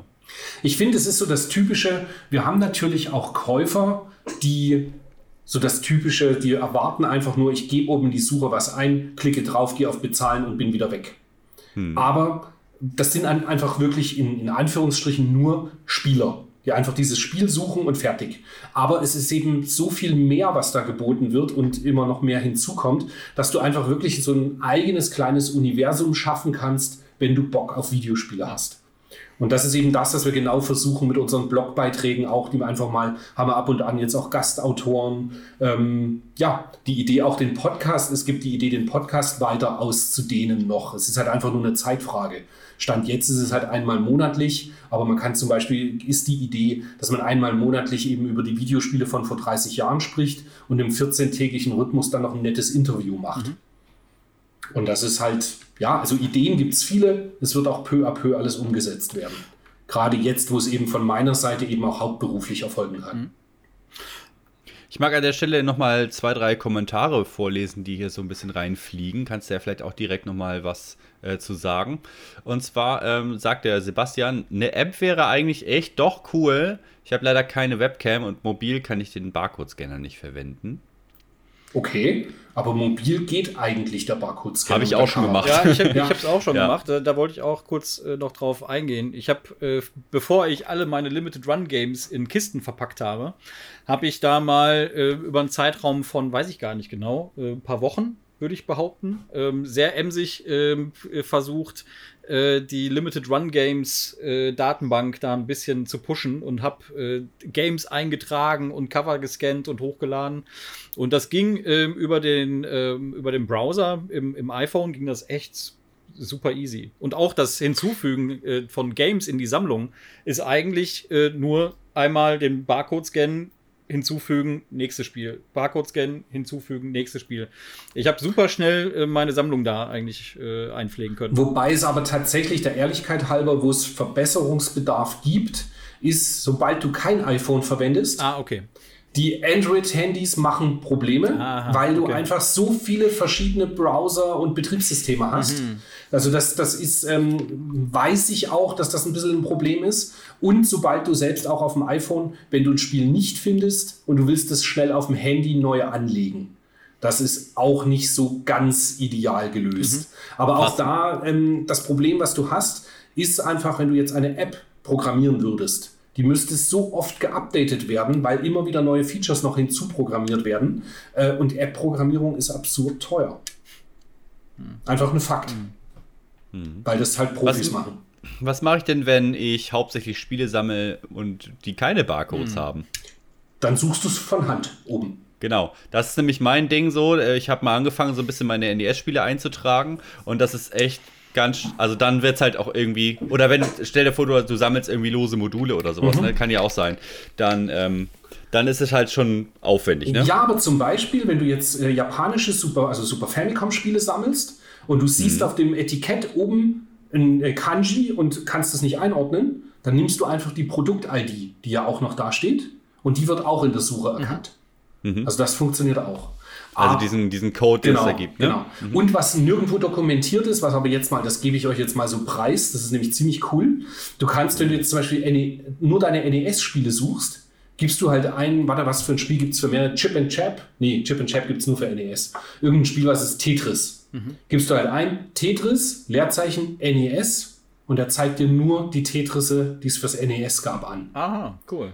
Und wenn du aber Tetris komplett eingibst, dann zeigt er dir natürlich für Game Boy, für PlayStation gab es was, für Saturn und so weiter. PC. Also du machst quasi hinten das System als Kürzel rein, NES oder äh, GB für Game Boy oder PCE für PC Engine und dann wird das so mitgefunden mhm. in der Suche. Cool. Cool. Ja. Äh, nächster Kommentar, super Seite, schreibt Peppy, äh, kann da als User nur zustimmen, würde mir noch die Aufnahme von limitierten Publisher-Games auch noch sehr wünschen. Ja, ist auf meiner Agenda mit. Ich trage ab und, an, ab und an mal Pixel-Hard-Releases ein, aber prinzipiell ist eben das Ding so, äh, wenn User sagen, sie wollen ähm, eben es fehlen Releases und sie tragen sie selbst nach, gibt es eben die Retro-Points. Dafür gibt es aktuell jetzt noch nichts, die werden im Hintergrund nur gesammelt, aber es ist da natürlich angedacht, dass man diese Retro-Points gegen T-Shirts, äh, Lanyards, Kaffeetassen und so weiter einlösen kann. Mhm. Also ein Reward-System. Genau, so ein kleines Reward-System. Genau. Cool. Mhm. Und der letzte Kommentar erstmal dazu kommt von Mackie und ähm, Mackie schreibt: Ist die Datenbank bei RetroPlays ähnlich wie bei Online-Games Datenbank?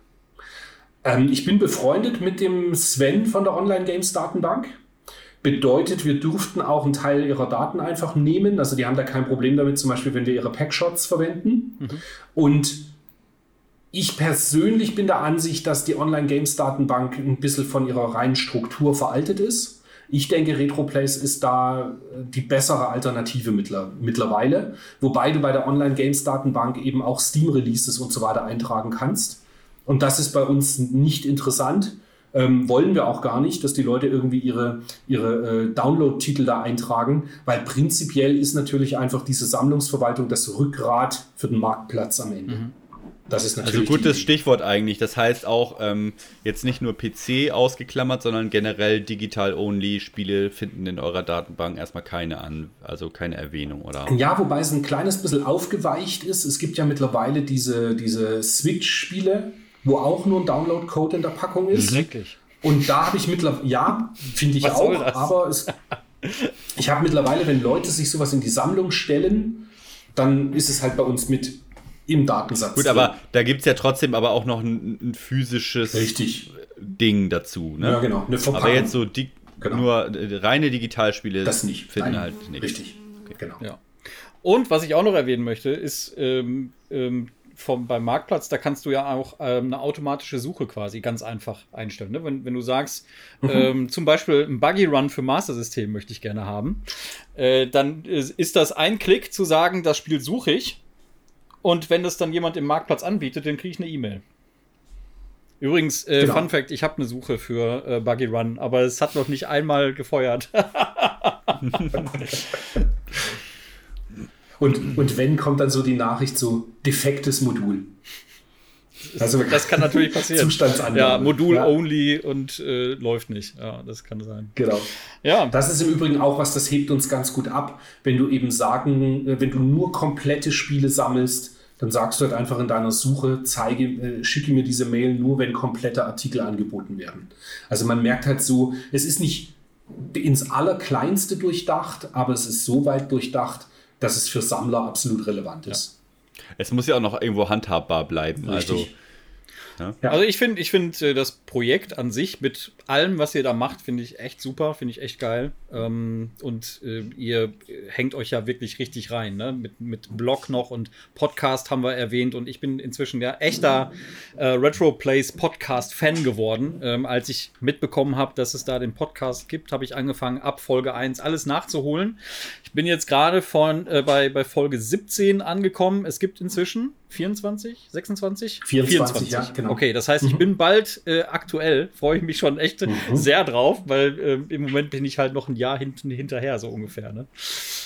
Aber man muss auch sagen, also ich, ich höre die ja auch im, im, sozusagen jetzt mit zeitlichem Versatz, bin bei Folge 14, ist ja schon relativ Auf zeitlos. Also kann man ja vielleicht auch mal sagen, ihr geht ja ähm, pro ähm, Episode eine Powerplay durch von vor 30 Jahren und besprecht dann dort gemeinsam da eben halt die, ja, Sachen, die eben ihr für besprechungswürdig haltet. Und das veraltet nee. ja nicht. Also beziehungsweise es ist ja schon veraltet. Also und die Zeitschrift ist 30 Jahre alt, ist ja egal, ob es jetzt höre oder in einem Monat oder so.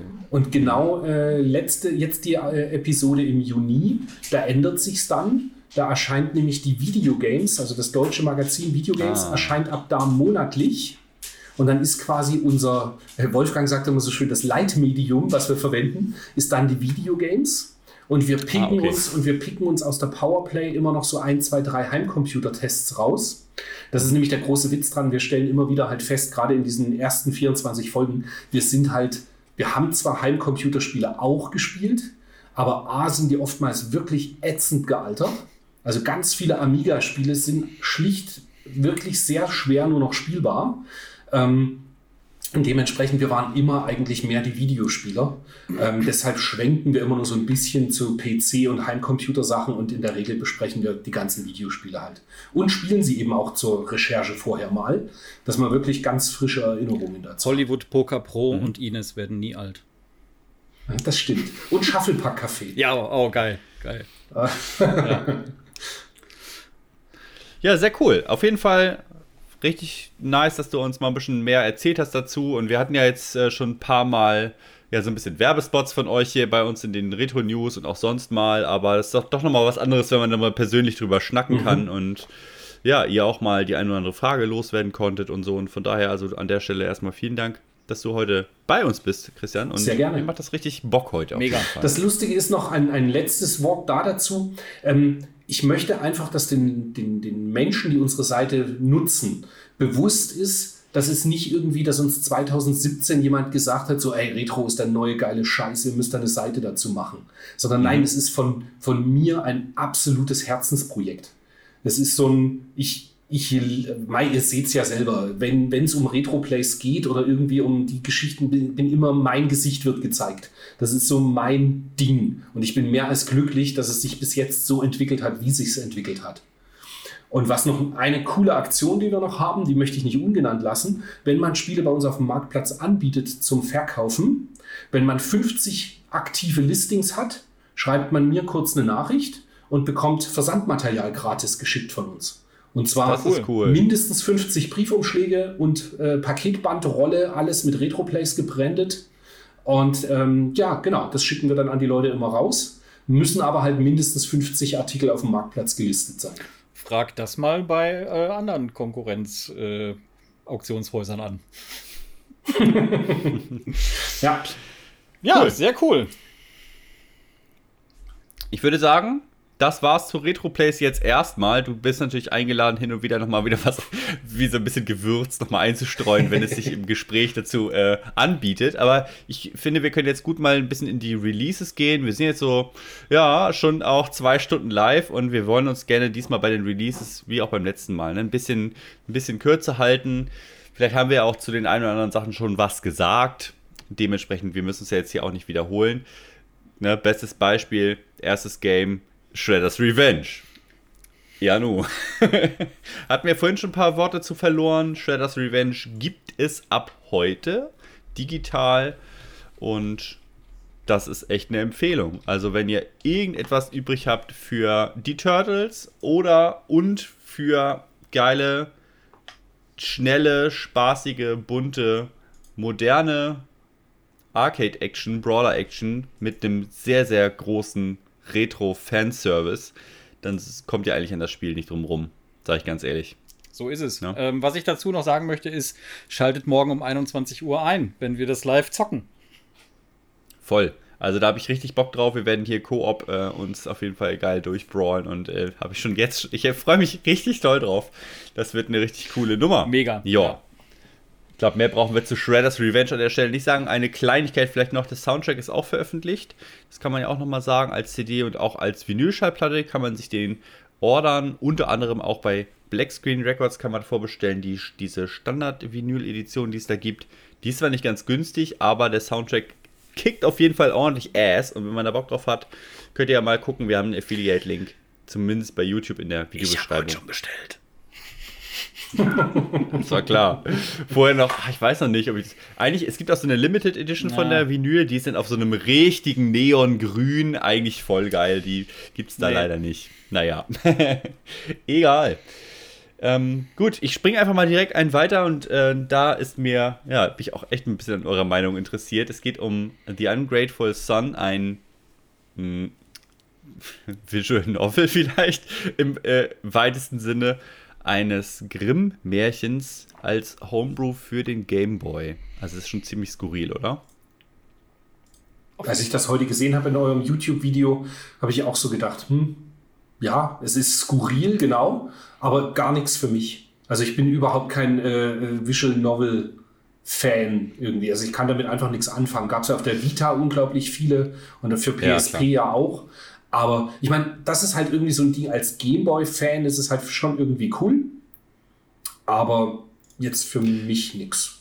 Es ist halt, äh, es ist halt echt eine Slideshow, ne? Das muss man mhm. vielleicht so sagen. Es ist halt echt eine Slideshow, die halt natürlich dann irgendwo auch den Schwerpunkt darauf hat, eben Grafiken schön zu pixeln. Das ist auf dem Gameboy ja auch echte Kunst für sich, ne? Man hat ja da sehr limitierte technische Möglichkeiten, Großbilder entstehen zu lassen, aber das fand ich schon ziemlich cool gemacht und ziemlich beeindruckend. Und ein Kommentar möchte ich dann mal herausstellen von dem, äh, der, der unter dem YouTube-Video heute kam. Da hat einer gesagt, wieso ist eigentlich das Thema Märchen und Grimms Märchen nicht ein viel populärerer Bestandteil in der Gaming-Welt, weil das doch so coole Geschichten sind und sich das doch durchaus auch als Stoff anbieten würde für das ein oder andere, auch modernere Videospiel.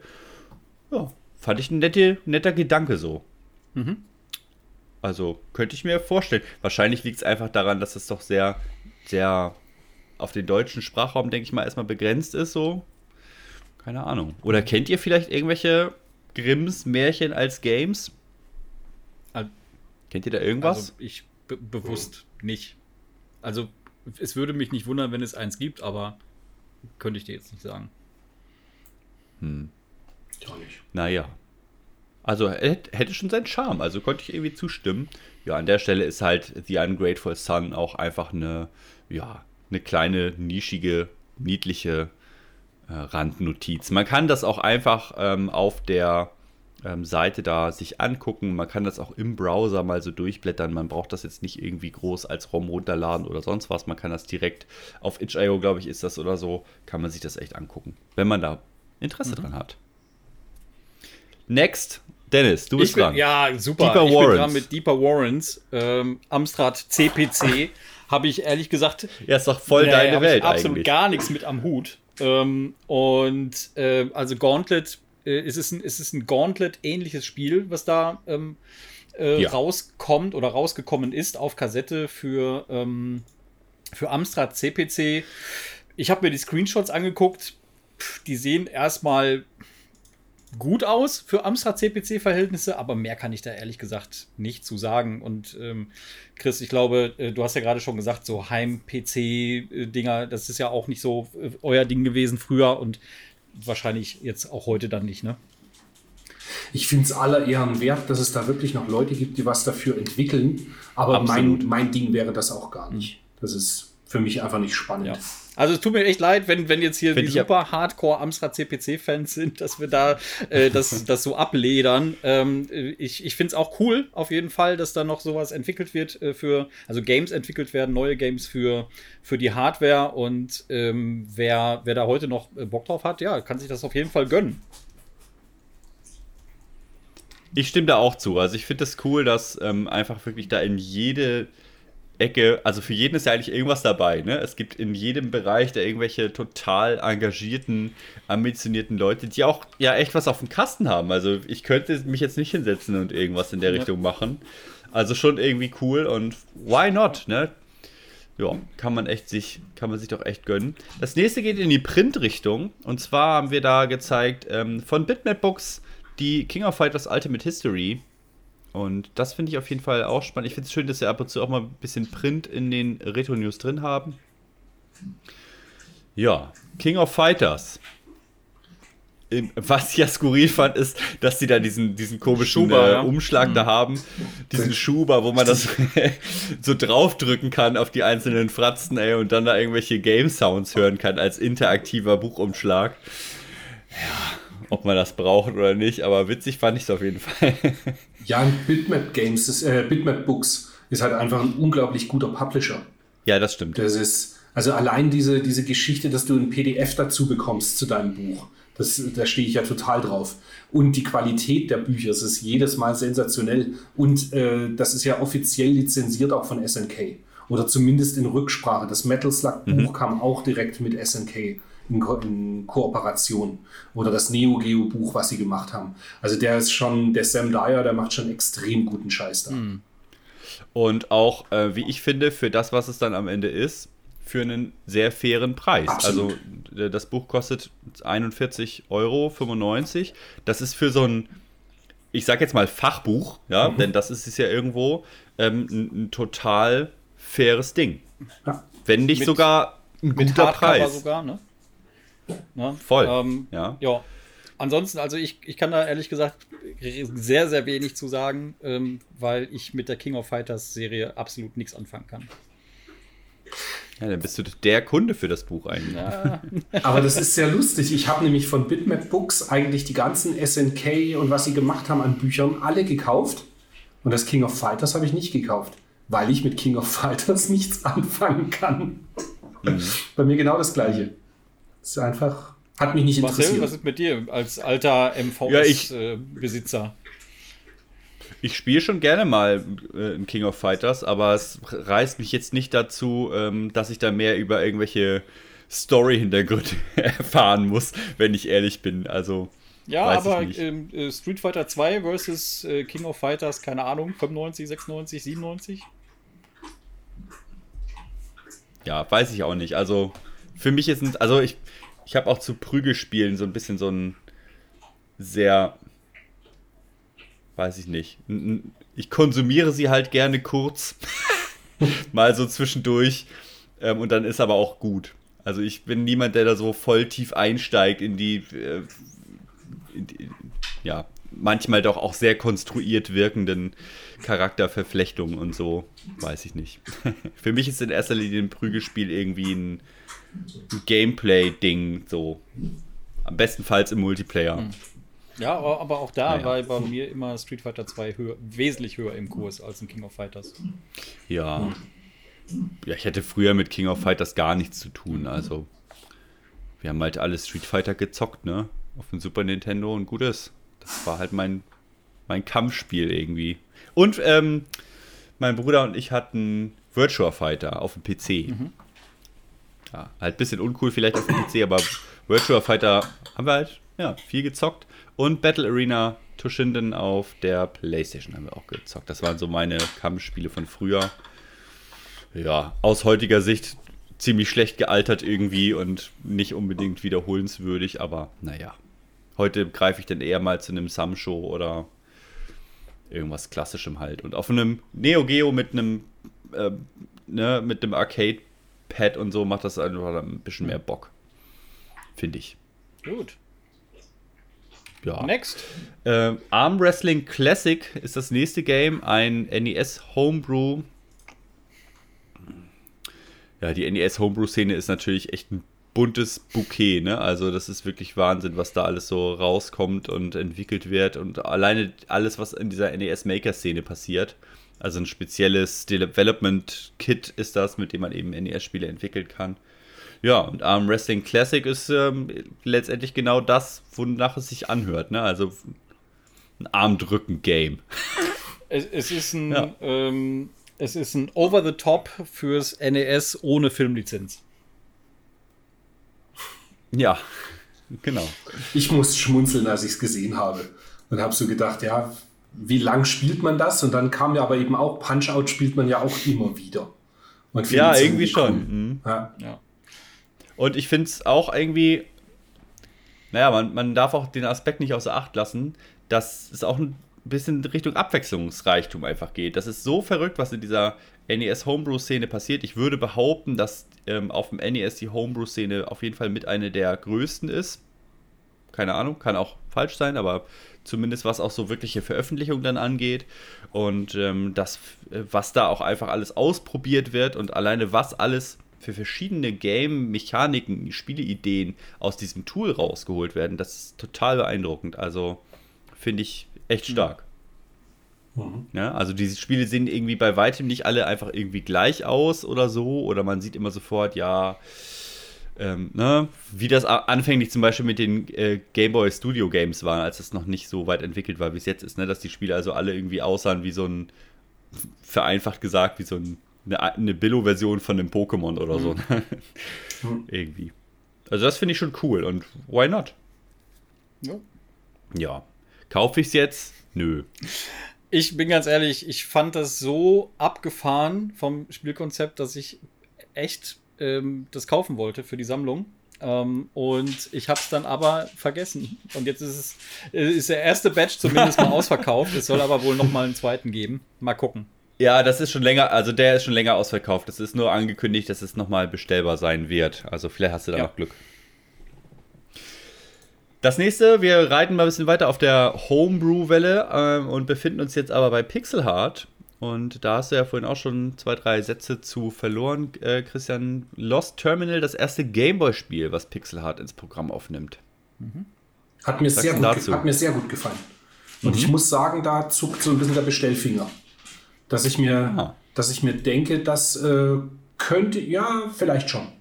Das Schöne ist ja, dass bei Pixel Heart auch immer dasteht, wie viel noch verfügbar sind. Und wenn von den 500 irgendwann, wenn es dann nur noch zweistellig wird, dann kann es gut sein, dass ich dann doch direkt noch zuschlage. Aber das hat mir gut gefallen.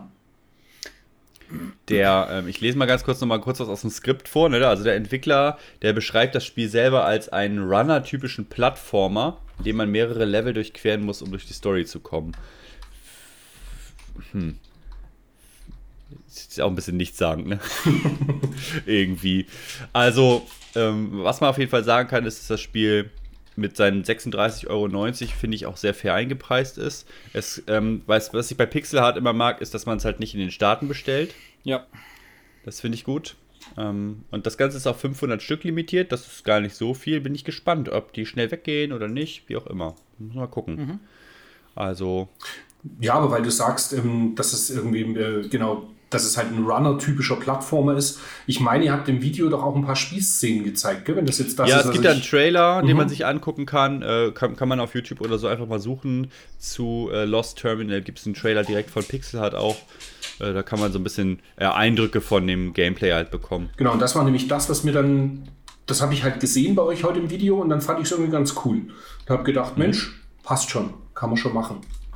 Ja, sah auf jeden Fall auch soweit, ähm, ja, doch auf jeden Fall mit Expertise entwickelt aus und why not? Ich denke mal auch nicht, dass Pixel hat da irgendwie, keine Ahnung, irgendein halbgar entwickeltes äh, Homebrew-Hinterzimmerprojekt ins Programm aufnehmen würde. Also ich glaube, die wählen das schon so ein bisschen aus. Ja, auch. das glaube ich auch. Ne? Mhm. Ja. Dann ähm, ganz kurz, können wir glaube ich echt ganz kurz machen, KO the Kangaroo. Ja, fand ich einfach ein schöner Kontrast irgendwie nochmal, das mit reinzunehmen, ne? Die KO the Kangaroo-Reihe. Dennis, du sagtest, du kanntest die irgendwie also, gar nicht, Also, ne? äh, nee. Habe ich vorher noch nie was von gesehen oder noch nie gehört. Ja, die, die sind bei dir bestimmt dann unter diesen ganzen typischen PlayStation 2 Ära 3D äh, Jump'n'Run Collectathons Ja, aber ich, ich mochte ja äh, Jack and Dexter zum Beispiel. Das ist, äh, passt, ja, Dexter, äh, ja. passt ja in diese Kategorie Collectathon. Äh. Ja, voll. Auf diesen Zug sind so viele aufgesprungen und dann immer auch mit irgendeinem Viech, ne? Hier äh, The Tasmanian Tiger und was da nicht noch alles aber gibt. Aber Cow the Kangaroo habe ja, ich noch nie gehört. Also das, ich, ich ja, guck mir das mal gucken. An. Also es gibt mehrere Teile. Es gibt davon, ich glaube, vier Teile oder so. So viele sogar, okay. Ja, ja, es gibt davon echt einige Teile und das Ganze jetzt ist echt ein Reboot, also ein ganz neuer Teil sozusagen nochmal, der da, ja. Also ich wusste, dass es auf Dreamcast gibt, weil das hatte ich in der Sammlung, okay. habe es aber auch nie gespielt und habe mich halt tatsächlich so gefragt, wie kommt man drauf, KO the Kangaroo zu rebooten? Und ja, dann habe ich aber das, das und dann witzigerweise habe ich dann aber das Video eben halt heute bei euch wieder gesehen. Ich habe gedacht, eigentlich sieht es schon spaßig aus. So, es sieht spaßig aus in dem Segment, wenn es für 15 Euro mal am Wühltisch ist, nimmt man es vielleicht mal mit und schaut sich's an. Gerade auch mit, mit, meinen zwei Jungs, die halt auch Videospiele spielen, also meine Kinder, dann ist das halt auch schon irgendwie ganz lustig, dass man sowas mal anschauen kann. Ja, ich glaube, das kann man auch ganz gut spielen, wenn man jetzt da nicht die Hintergründe irgendwie mhm. kennt und ja. kann man, glaube ich, einfach so ganz gut konsumieren. Ich fand die Animation irgendwie so ganz nett und ich fand auch den Stil eigentlich irgendwie so ganz, ist halt super bunt und ja, kann man schon, kann man schon mal ausprobieren, glaube ich. Mhm. Im Gegensatz zu Jim Power, was als nächstes bei dir auf der Liste Im steht. Im Gegensatz das zu ja, äh, niemand ausprobieren. Der Überleitungskönig. ja, genau. Ja, erzähl mal. Das. das muss genau niemand ausprobieren. Das ist äh, überhaupt kein gutes Spiel. Tut mir leid. Das ist äh, Jim Power konnte nix. Das konnte damals nix und ich glaube auch, das kann jetzt im. Das ist ja kein Reboot, sondern einfach wieder eine Neuveröffentlichung. Naja, wenn es, wenn es eins kann, dann kann es auf Amiga einen saugeilen Soundtrack haben. Okay, ja, Chris Hülsbeck. Ja. Okay. Aber zum Beispiel das von dir gelobte Parallax-Scrolling finde ich extrem übertrieben. Mhm. Also so, dass man irgendwie, das verschiebt so krass die Ebenen irgendwie, dass es, ähm, ja, ich, ich finde es schwierig, das zu spielen, tatsächlich. Hm. Krass. Aber ja, ich, ich bin kein Fan und das wird auch nicht gekauft. Auf jeden Fall bist du der einzige von uns dreien, der Jim Power schon mal gespielt hat. oh ja. Ja, ich habe mal die Amiga-Variante habe ich mal angezockt, aber nicht lange. Okay. Ja. Äh, gelacht habe ich, dass eine NES-Variante programmiert wird. so. Ja. Mhm. So das Einzige, was cool war an Jim Power, dass es schön bunt war, bekommt die rotzig braune Farbpalette vom NES. ja. Also für mich ist es auch nichts. Ähm, ich weiß auch nicht, keine Ahnung. Ich weiß auch nicht, für welche Zielgruppe das dann sein soll. Weil wenn du sagst, das Spiel ist halt auch nicht mal gut. Keine Ahnung, ob im Chat jetzt jemand schreibt, dass ich da einen, einen Klassiker übersehen habe, aber ich habe es mehr als einmal versucht. Es ist einfach kein gutes Spiel. Ich glaube, es hat schon seine Fans, aber ich glaube, es ist nicht so richtig im Mainstream ja. angekommen damals auch. Mhm. Ich glaube, das herausragende Ding ist einfach der Chris Hülsbeck Soundtrack. Ja. Ganz klar, der war ja damals schon eine Referenz. Da hatten wir auch ja. äh, ein, ein Stück aus dem Game in unserer Amiga FM. Ah, ja, stimmt. Cool.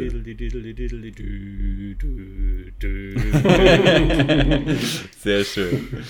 Ja, ey, Amiga FM, übrigens auch geil, äh, dass du es nochmal sagst. Kann man sich auch nochmal reinziehen eigentlich, ne? Das hast du geil gemacht. Bei uns auf dem YouTube-Kanal gibt es da diese äh, Radiosendungen mit alter Videospielmusik, wenn man da Bock drauf hat und hören will, was Dennis jetzt mit seinem vorgesungenen Gedudel Teaser hier meint. Gedudel meint, kann man ja mal reingucken. Einfach mal Amiga NES-Kommando suchen oder so. Ja, springen wir mal weiter. Das nächste Spiel ist tatsächlich was für mich mal. Pocky und Rocky Reshrined. Ist doch geil. Ich glaube, das Warum ist, nicht? Kann man ich, glaub, ich behaupte, reinziehen. das ist was für uns drei. Ja, absolut. Ja. Ich behaupte, das wäre sogar eventuell mal ein Auf jeden Fall. Also das, das war es ja von Anfang an, als es angekündigt wurde. Ähm, ja. Und äh, die Frage ist, wann, wann kriegen wir es mal unter? Aber ähm, auf jeden Fall. Ich finde es echt geil. Ich weiß gar nicht, ob man es online, ob es ein Online-Koop ähm, das weiß supportet. Ich. Könnte man mal gucken. Aber an sich doch geile Nummer eigentlich. Ja. Was ich vermisse, ist, dass sie keine alternative Steuerungsmöglichkeit gemacht haben. Also, dass du immer in die Richtung, in die du läufst, in die schießt du. Und ich hätte es irgendwie geil gefunden, wenn man gesagt hätte, hey, wir machen noch eine Twin-Stick-Steuerung. Mhm. Oder dass du es irgendwie mit der R-Taste oder so fixieren mhm. kannst, dass du immer nach oben schießt oder so. Ähm, ja, das ist eins, also was ich die, vermisse. Ansonsten sensationell. Die Vorteile von äh, zeitgemäßen Eingabegeräten auch nutzen. So, also ich finde gerade so ein moderner Controller, der, der bietet sich einfach so krass für eine Twin-Stick-Mechanik ja. an. Mhm. Total. Ähm, das gab es ja nun mal damals nicht. Ja. Also von daher ja. hätte man gut, ja, ist, ist ein guter Punkt. Hätte man, hätte man gut machen können. Wird wahrscheinlich auch ein bisschen einfacher dadurch. Total, genau das denke ich eben. Es wird einfacher. Mhm. Einfach die Steuerung von äh, Xenocrisis übernehmen. Und hm. schon wäre das. Hast du es gespielt schon, das äh, Reshrined? Ich habe es mal kurz eingetan und es äh, gab es ja als Japan-Import schon früher. Mhm. Und ähm, da habe ich mal reingeschaut, ist super. Absolut. Cool. Ja. ja. Ja, also das wäre auf jeden Fall auch was für mich. Das werde ich mir wahrscheinlich auch holen. Mhm. Kommt er jetzt auch in anderthalb Wochen oder so, kann man sich das ganz regulär im Einzelhandel besorgen. Muss man jetzt nicht irgendwie krass importieren oder so. Ja, im Gegensatz zum nächsten Game, mh, mm, Gato Roboto. Hm. ja. Ja, das ist, also das ist ein Spiel, wo für mich, da, da greift diese Übersättigung an dieser Art ja. von Games. Ähm, ich glaube, wenn das vor ein paar Jahren gekommen wäre, hätte ich das, glaube ich, richtig geil gefunden. Aber inzwischen ist es einfach so viel in dieser Machart auch, dass es irgendwie. Das war dieses Schwarz-Weiß-Spiel. Genau. Ne? Ja, genau. Ah, ja, ja, also, ja, ja. Ja, stimmt, steht hier monochrom. Genau, monochrom. Also die ja. ähm, ist viel ist Schwarz-Weiß, aber anscheinend ist es dann je nachdem in welchem Level du bist dann auch mal blau-weiß und äh, weiß ich nicht, grün-weiß, rot-weiß. Also okay. es wechselt so ein bisschen, aber es ist halt monochrom und es hat halt so diesen simplistischen ähm, ähm, ähm, Heimcomputer-Look, sage ich mal. Ja, ähm, erinnert mich zumindest stark daran. Ähm, Metroidvania mag ich eigentlich total gerne, aber es packt mich überhaupt nicht, weil es, glaube ich, einfach zu viel war in den letzten Jahren. Also ich fand von der Action her sah das eigentlich ja. schon ganz cool aus. Also man, man spielt ja da so eine, so eine kleine Katze da irgendwie, kann man ja nochmal so sagen, die dann in verschiedenen, wie es aussieht, so verschiedenen G Geräten, unter anderem in so einem Mac und ähm, keine Ahnung, was da irgendwie dann da umher Eiert. geistert und dann da auch viel rumballert und so. Und das fand ich sah eigentlich schon ganz witzig aus, aber du hast schon recht, ne? Es ist, wirkt schon so ein bisschen für mich auch wie eins von vielen momentan irgendwie. Ja, weiß ich nicht. Also, kann mir vorstellen, dass das Bock macht, aber ja. Und dann diese ganzen Editionen da von, von Special Reserve Games, da bin ich dann sowieso raus. Also, die landen bei mir eh immer nur in der Hauptzollstelle und dann muss ich da wieder hineiern und dann ist das alles wieder viel zu teuer und habe ich keinen Bock drauf. Aber das gibt es bestimmt auch safe irgendwie mal günstig irgendwo on, ähm, online in irgendeinem E-Shop oder so, wo man es mal ausprobieren ja, wahrscheinlich. kann. Hm. Wahrscheinlich jetzt schon. Im Gegensatz zu. Ich finde auch aber auf 7.500 aber auf 7.500 Spiele das zu, zu limitieren, das finde ich halt fast keine Limitierung. Ja. Also, ja, so gesehen, ich, ich sage immer, alles ist limitiert. Auch ein, auch ja. ein äh, Super Mario Odyssey ist limitiert. Das ist halt irgendwann bei x Millionen Ende. Mhm. Ähm, ja, ja. Ähm, aber gut, das ist ein anderes Thema. Ja, in dem Sinne, dass es für Sammler irgendwie ansprechend sein soll, die Bock haben, sich was Seltenes in die Sammlung zu stellen. Da ist halt irgendwo schon ein bisschen früher die Grenze als bei ein paar Millionen. Ja. Und die Frage ist halt, ob das bei 7500 Stück halt dann schon jenseits dieser Grenze ist oder nicht. Aber es ist halt Switch, ne? Das wird wahrscheinlich verkauft, ich denke denk auch. Mal. Hm. Da ist einfach die Basis der ähm, Sammler einfach so groß, dass da wieder in Relation halt die Zahl vielleicht doch nicht mehr so groß ist. Keine Ahnung, kann ich mir vorstellen. Ja. Dann gehen wir noch mal ganz kurz ein bisschen zu Limited Run Games, beziehungsweise so halb eigentlich erstmal nur. Der nächste Titel ist Avenging Spirit, ja ein Gameboy-Titel, der erstmal sicherlich nicht der bekannteste ist, glaube ich. Aber unter Sammlern eigentlich schon, weil das ein recht äh, sammelnswürdiges Game ist, welches aber auch spielerisch was taugt. Und da gibt es jetzt ähm, von Retrobit initiiert da diese, diesen Re-Release von Avenging Spirit, unter anderem übrigens auch mit einer Glow-in-the-Dark Cartridge. Finde ich in dem Kontext des Spiels natürlich eigentlich ganz ähm, Und das erscheint unter anderem bei Limited Run und erscheint aber auch zum Beispiel bei Dragonbox. Ähm, bei uns in Deutschland kann man sich das also holen. Ja. Kann man machen, wenn man auf diese Re-Releases äh, steht. Ist auf jeden Fall, wenn man sich das ähm, US- oder EU-Original holen will, ja, im Bereich unerschwinglich. Ja, ich sag da an. Ich kann das witzigerweise noch gar nicht. Okay. Nee. Nee, nee sag ich ja, ist ein relativ unbekannter. Das US-Cover äh, sieht komplett anders aus als die PAL-Version, beziehungsweise die ähm, EU-Version. Ähm, ja. Ist so ein wenn, wenn ich mich nicht täusche, ist das so ein, so ein Game, äh, wo man immer so, hm, also als Geist diese, diese Figuren so verlassen kann und dann so weiter rumfliegen kann in den Leveln irgendwie. Also ist, ich habe das mal irgendwo gesehen in, einem, in der Review, ist schon ein bisschen her. Ich habe das selber leider auch nicht in der Sammlung, aber es ist, glaube ich, taugt irgendwie was. Gameplay-technisch ist es, glaube ich, gar nicht ja. so schlecht. Aber japanisch, ist beliebt auf jeden japanisches Fall. Cover ist wirklich ein kleiner, süßer Geist. Und da heißt es Phantasm. Phantasm, und, genau. Er schreibt auch. Und US und europäisch ist vorne so ein Dick Tracy Mafiosi-Typ im Trenchcoat. Das ist aber die US-Version, die sieht so aus. Und die, ähm, die EU-Version, die, die hat auch so einen, so einen Geist da irgendwie drauf. Ah, Phantasm okay. soll auch schweineteuer sein. Also, das ist echt. Von daher, wenn man schon über Re-Releases urteilt, immerhin etwas, was sich ja in, in der, ich sag jetzt mal, monetären Richtung irgendwie lohnt. Mhm. Ja, ich, meine Meinung äh, dazu ist immer bei, bei diesen Re-Releases, das ist dann was für Gamer, die Bock haben, dieses Game zu spielen und äh, auf Original-Hardware zocken wollen. Ähm, ja. Und äh, sich dann halt aufgrund dessen, dass die äh, Originalspiele so teuer geworden sind, das halt anders nicht leisten können oder dass es halt einfach keinen Sinn macht, da mehrere hundert oder tausend Euro auszugeben, nur um das Game zu zocken.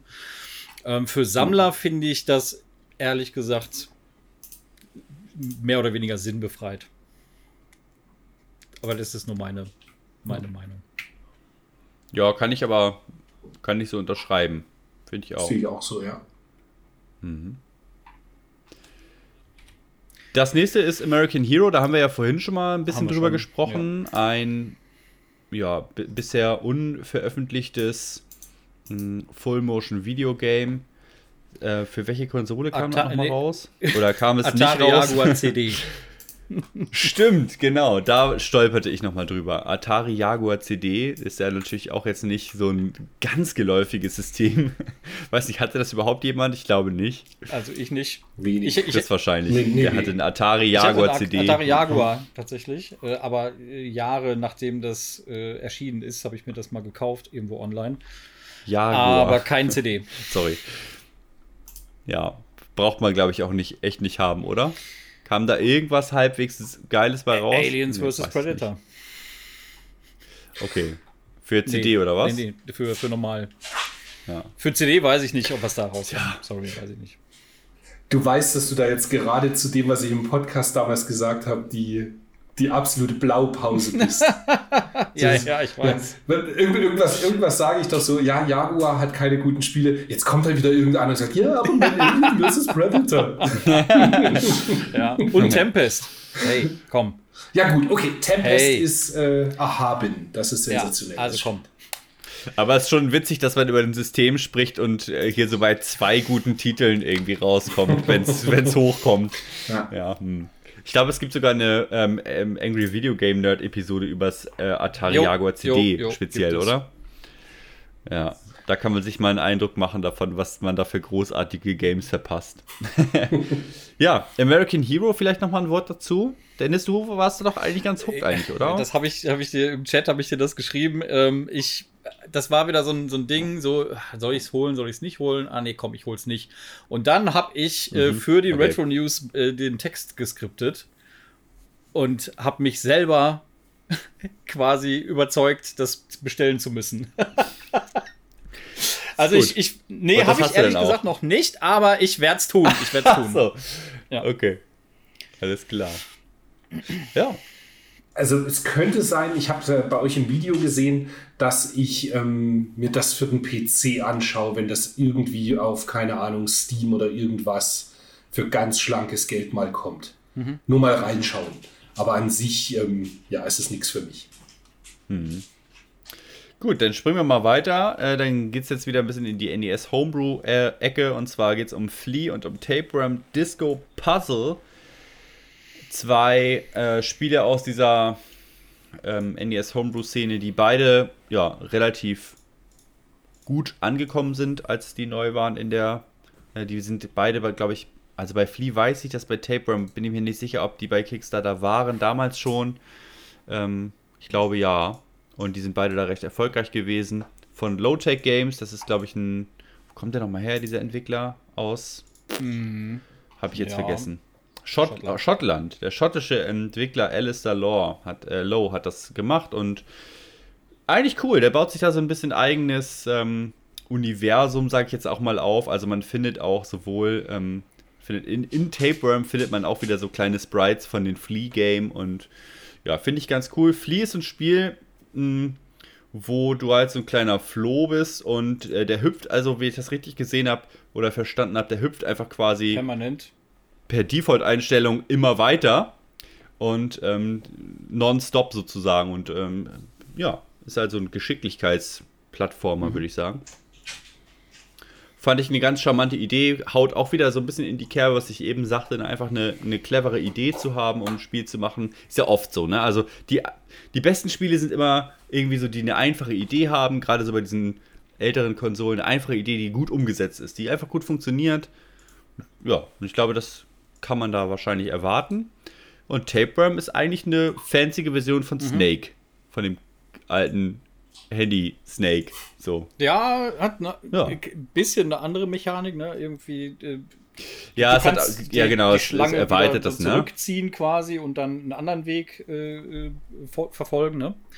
Ähm, ja, aber ich. Ich, ich glaube, das variiert auch so ein bisschen im mhm. Laufe des, ähm, des äh, Gameplays. Aber ich so. muss sagen, also, muss sagen beides cool. nichts für mich. Nee, absolut nee? nicht. Hm. Also ich finde schon, find schon beides eigentlich ansprechende Games. Für mich wären die eigentlich schon mhm. was, denke ich mal. Broke Studio ist ja auch eigentlich echt ganz cool. Die haben sich ja auch wirklich echten Namen gemacht ja. über die Jahre, gerade was so Homebrews angeht. Kommen auch aus Frankreich, also man bestellt auch da innerhalb der EU. Das ist ja eigentlich immer sehr, sehr nice. Und die haben auch echt andere coole Games im Programm. Micromages zum Beispiel und Twin Dragons damals, damit fing das an. Mhm. Ja. Wobei ich halt finde, dass Micromages äh, da eine ganz andere Liga ist. Finde ich auch. Das ist ein sensationell gutes Spiel. Ja, das hat echt, ähm, also Micromages hat echt ein krasses Ausrufezeichen gesetzt. Micromages ne? und auch Twin Dragons finde ich beide wesentlich besser. Ja, finde find ich auch, also Twin Dragons fand ich jetzt aber vom, vom Ding her eigentlich recht traditionell ja. so. Micromages, weiß nicht, hat da echt noch so was ja, draufgesetzt. Aber also, ich meine jetzt nur im, im Vergleich zu äh, Flea und äh, äh, Tapeworm Disco Puzzle Tapeworm. Äh, würde ich die beiden, äh, also, also Micro Mages und Twin Dragons jederzeit vorziehen. Ja. Ist ja auch letztendlich ein bisschen Geschmackssache, Klar. auf was für ein Gameplay Klar. man Bock hat, ne? Klar. Kann man ja schlecht vergleichen irgendwie. Ja. Mhm. Ja, das nächste auf der Liste ist Ruby and Rusty. Das ist ein Game Boy Color Homebrew. Weiß ich nicht. Fand ich jetzt irgendwie ganz erwähnenswert, weil es eben auch mal, ja, ein Game, ein Game Boy Color, speziell ein Game Boy Color Homebrew ist. Ich fand es jetzt selber nicht so besonders ansprechend, muss ich zugeben. Keine Ahnung, weiß ich nicht so ganz genau, wo das da hinausläuft. Ähm, ja, also ein klassischer 2D-Plattformer, wie es sie eigentlich zu Hunderten gibt. Mhm. weiß ich nicht. Mhm. Ja, gehe ich mit. Oder? Ja, ich fand auch nur, ist halt Randnotiz, aber ich habe es auch nur mit einem Auge mir angeschaut, weil, weil ich es nicht so spannend fand. Ja. Äh, das nächste ist Diamond Thieves, ein äh, ganz interessantes Kollaborationsprojekt zwischen äh, Megacat, die ja auch echt viel ähm, Publishen ähm, in der, in der Homebrew-Szene sich einen echt großen Namen gemacht haben, in Zusammenarbeit mit Video Games Age. Und da habe ich irgendwie überlegt, wie kommt das eigentlich zustande? Also, ähm, habe ich mich ehrlich gesagt jetzt nicht noch tiefer eingelesen, aber ähm, das fand ich irgendwie ganz erwähnenswert. Ja, und die ähm, publisheden jetzt da den Puzzle-Plattformer Diamond Thieves, äh, wo es so ein bisschen darum geht, dass man halt so ein Alien spielt und halt Diamanten einsammeln muss. Erstmal eigentlich relativ banal und ich fand es auch optisch ziemlich profan irgendwie. Aber es sah für mich trotzdem irgendwie ganz unterhaltsam aus. Also, keine Ahnung, ob mich, also 50 Euro würde ich dafür nicht bezahlen und man muss es dann auch noch aus den USA bestellen. Das würde ich nicht machen, aber so gesehen eigentlich schon mal gar nicht schlecht. Ja. Oder? Ja. Auch das gehe ich voll mit. Ähm, und ich würde es wahrscheinlich nicht spielen. Ich habe schon schlechteres das ja, gesehen. Das ja. das ja. ja. Äh, als letztes in dem Release-Block, und dann haben wir das äh, auch geschafft, kommt noch Capcom um die Ecke und kündigt Arcade Stadium, also Second Arcade Stadium Arcade an. Second Stadium, ja. Nachdem die ja schon, oder Arcade Second Stadium, wie auch immer rum, nachdem die das ja schon einmal gemacht haben, diverse Arcade-Klassiker zusammenzufassen in einer, wie ich finde, ziemlich kruden Veröffentlichungsstrategie. Ähm, können wir ja vielleicht auch gleich nochmal drauf eingehen. Ich weiß nicht, ich finde das irgendwie schade. Chris, du hast vorhin auch gesagt, eigentlich wäre es geil, wenn ein Spiel einfach fertig ist, das kannst du kaufen und dann hast du das alles verfügbar und fertig ist der Lachs. So. Und das ist ja hier auch mit Abstand nicht so. ja. ne? Also ich habe das auch nicht so richtig durchdrungen. Du kaufst, glaube ich, da irgendwie einfach so, ein, so eine Art Starter-Set oder so. Nee.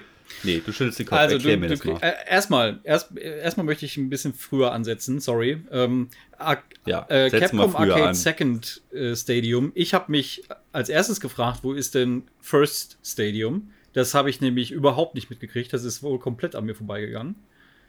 Ja, das hatten, hatten wir, wir das in den Retro News? Auch. Nee, ja, ne? klar, Mann. okay. ja, voll. Äh, dann, aber ja, gut. Bei, bei, bei, Ups, bei mir ist ein bisschen, was es nicht physisch gibt, gibt es dann auch nicht. äh, und ja, okay. äh, da in dem, in dem Kontext möchte ich auch nochmal erwähnen: ähm, auf PlayAsia wird da eine physische Veröffentlichung gelistet.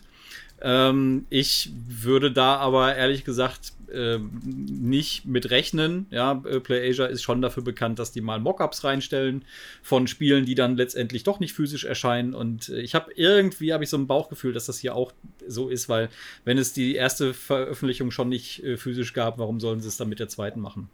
Äh, jetzt um äh, zu deiner Frage zu kommen. Also du kriegst das Basispaket sozusagen, die Grundsoftware, die kriegst du for free. Die kostet nichts, die kannst du dir kostenlos runterladen mhm. und du kriegst ein Spiel, mhm. nämlich äh, Sonson heißt das. Kenne ich nicht. Chris, kennst du das? Kenne ich auch nicht. Was? Also zumindest Sonson 2 ist auf PC Engine ein absoluter Klassiker. Bist du so ein kleines mal, Äffchen des, mit einem, mit einem Deswegen Holzstab? bist du heute hier. Und, und äh, ja, ist also tatsächlich der zweite Teil zumindest ist wirklich ein Klassiker, den man gespielt haben sollte auf PC Engine. Okay, also mhm. das sehr, sehr gutes Jump. Das, das kriegst du da kostenlos dann als Anreiz, diese, dieses Basispaket da runterzuladen oder dieses Starter-Ding da. Äh, und dann kannst du entweder ähm, die Spiele, die du dann gezielt haben möchtest, dir separat kaufen für einen kleinen Preis. Ich weiß den jetzt aber nicht, sorry, ähm, ob das dann 2 Euro ist oder 4 oder keine Ahnung. Oder du kaufst dir das komplette Bundle. Und wenn du das Bundle kaufst, dann kriegst du noch ein Gun Somuku gratis dazu. Chris, was ist das denn? Das sagt mir gerade okay, auch nichts. Ja, dann, dann, dann ist also echt ein Burner auf jeden Fall, ja, den man dazu Also kein habe ich mir ehrlich gesagt nicht angeguckt. Also das kriegst du auch nur, wenn du das Bundle kaufst. Ähm, das ist dann nochmal so der, der Anreiz, hey, kauft euch alle das Bundle, dann gibt es nochmal ein Game kostenlos dazu ich störe mich daran so hart, einfach das so zu veröffentlichen. Ich finde das so nicht cool. Ja.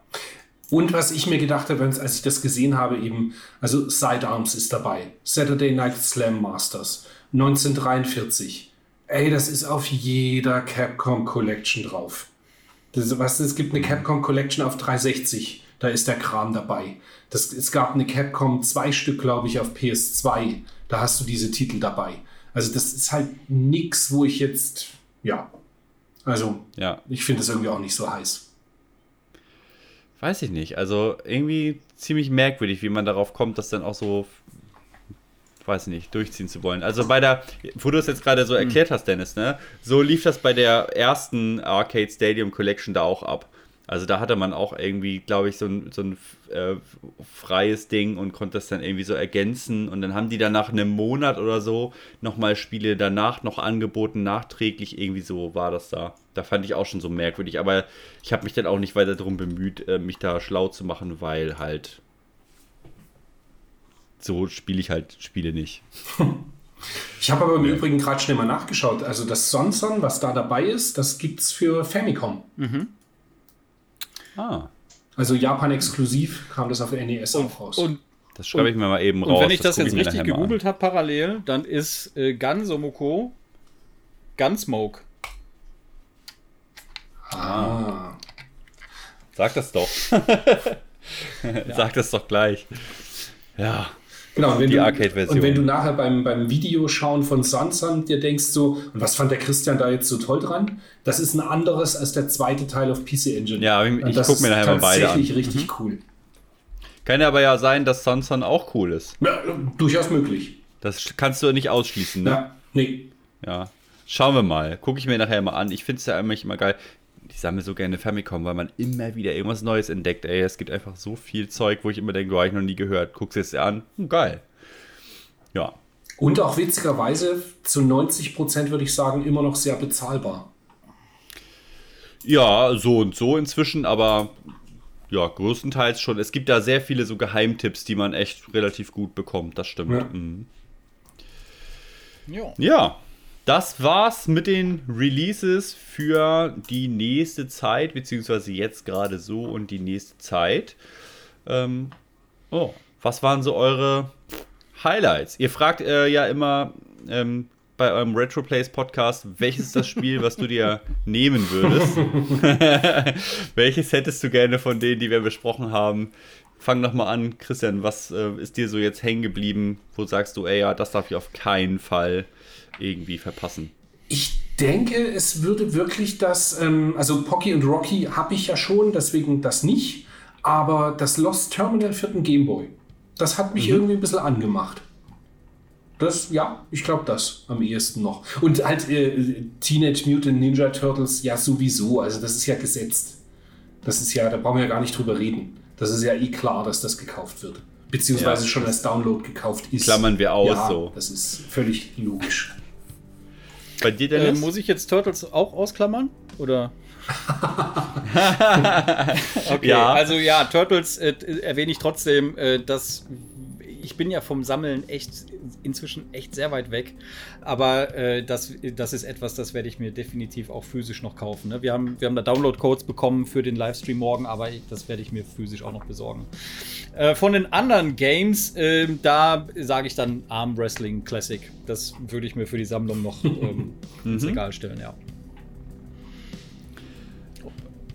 Ich würde, glaube ich, doch vielleicht nochmal dem Little Nemo Spiel eine Chance geben. Also, das, das werde ich, glaube ich, nochmal. Ich werde es nicht backen. Das war, jetzt jetzt cheatest aber du aber. Das war äh, nicht in den Releases, mein Freund.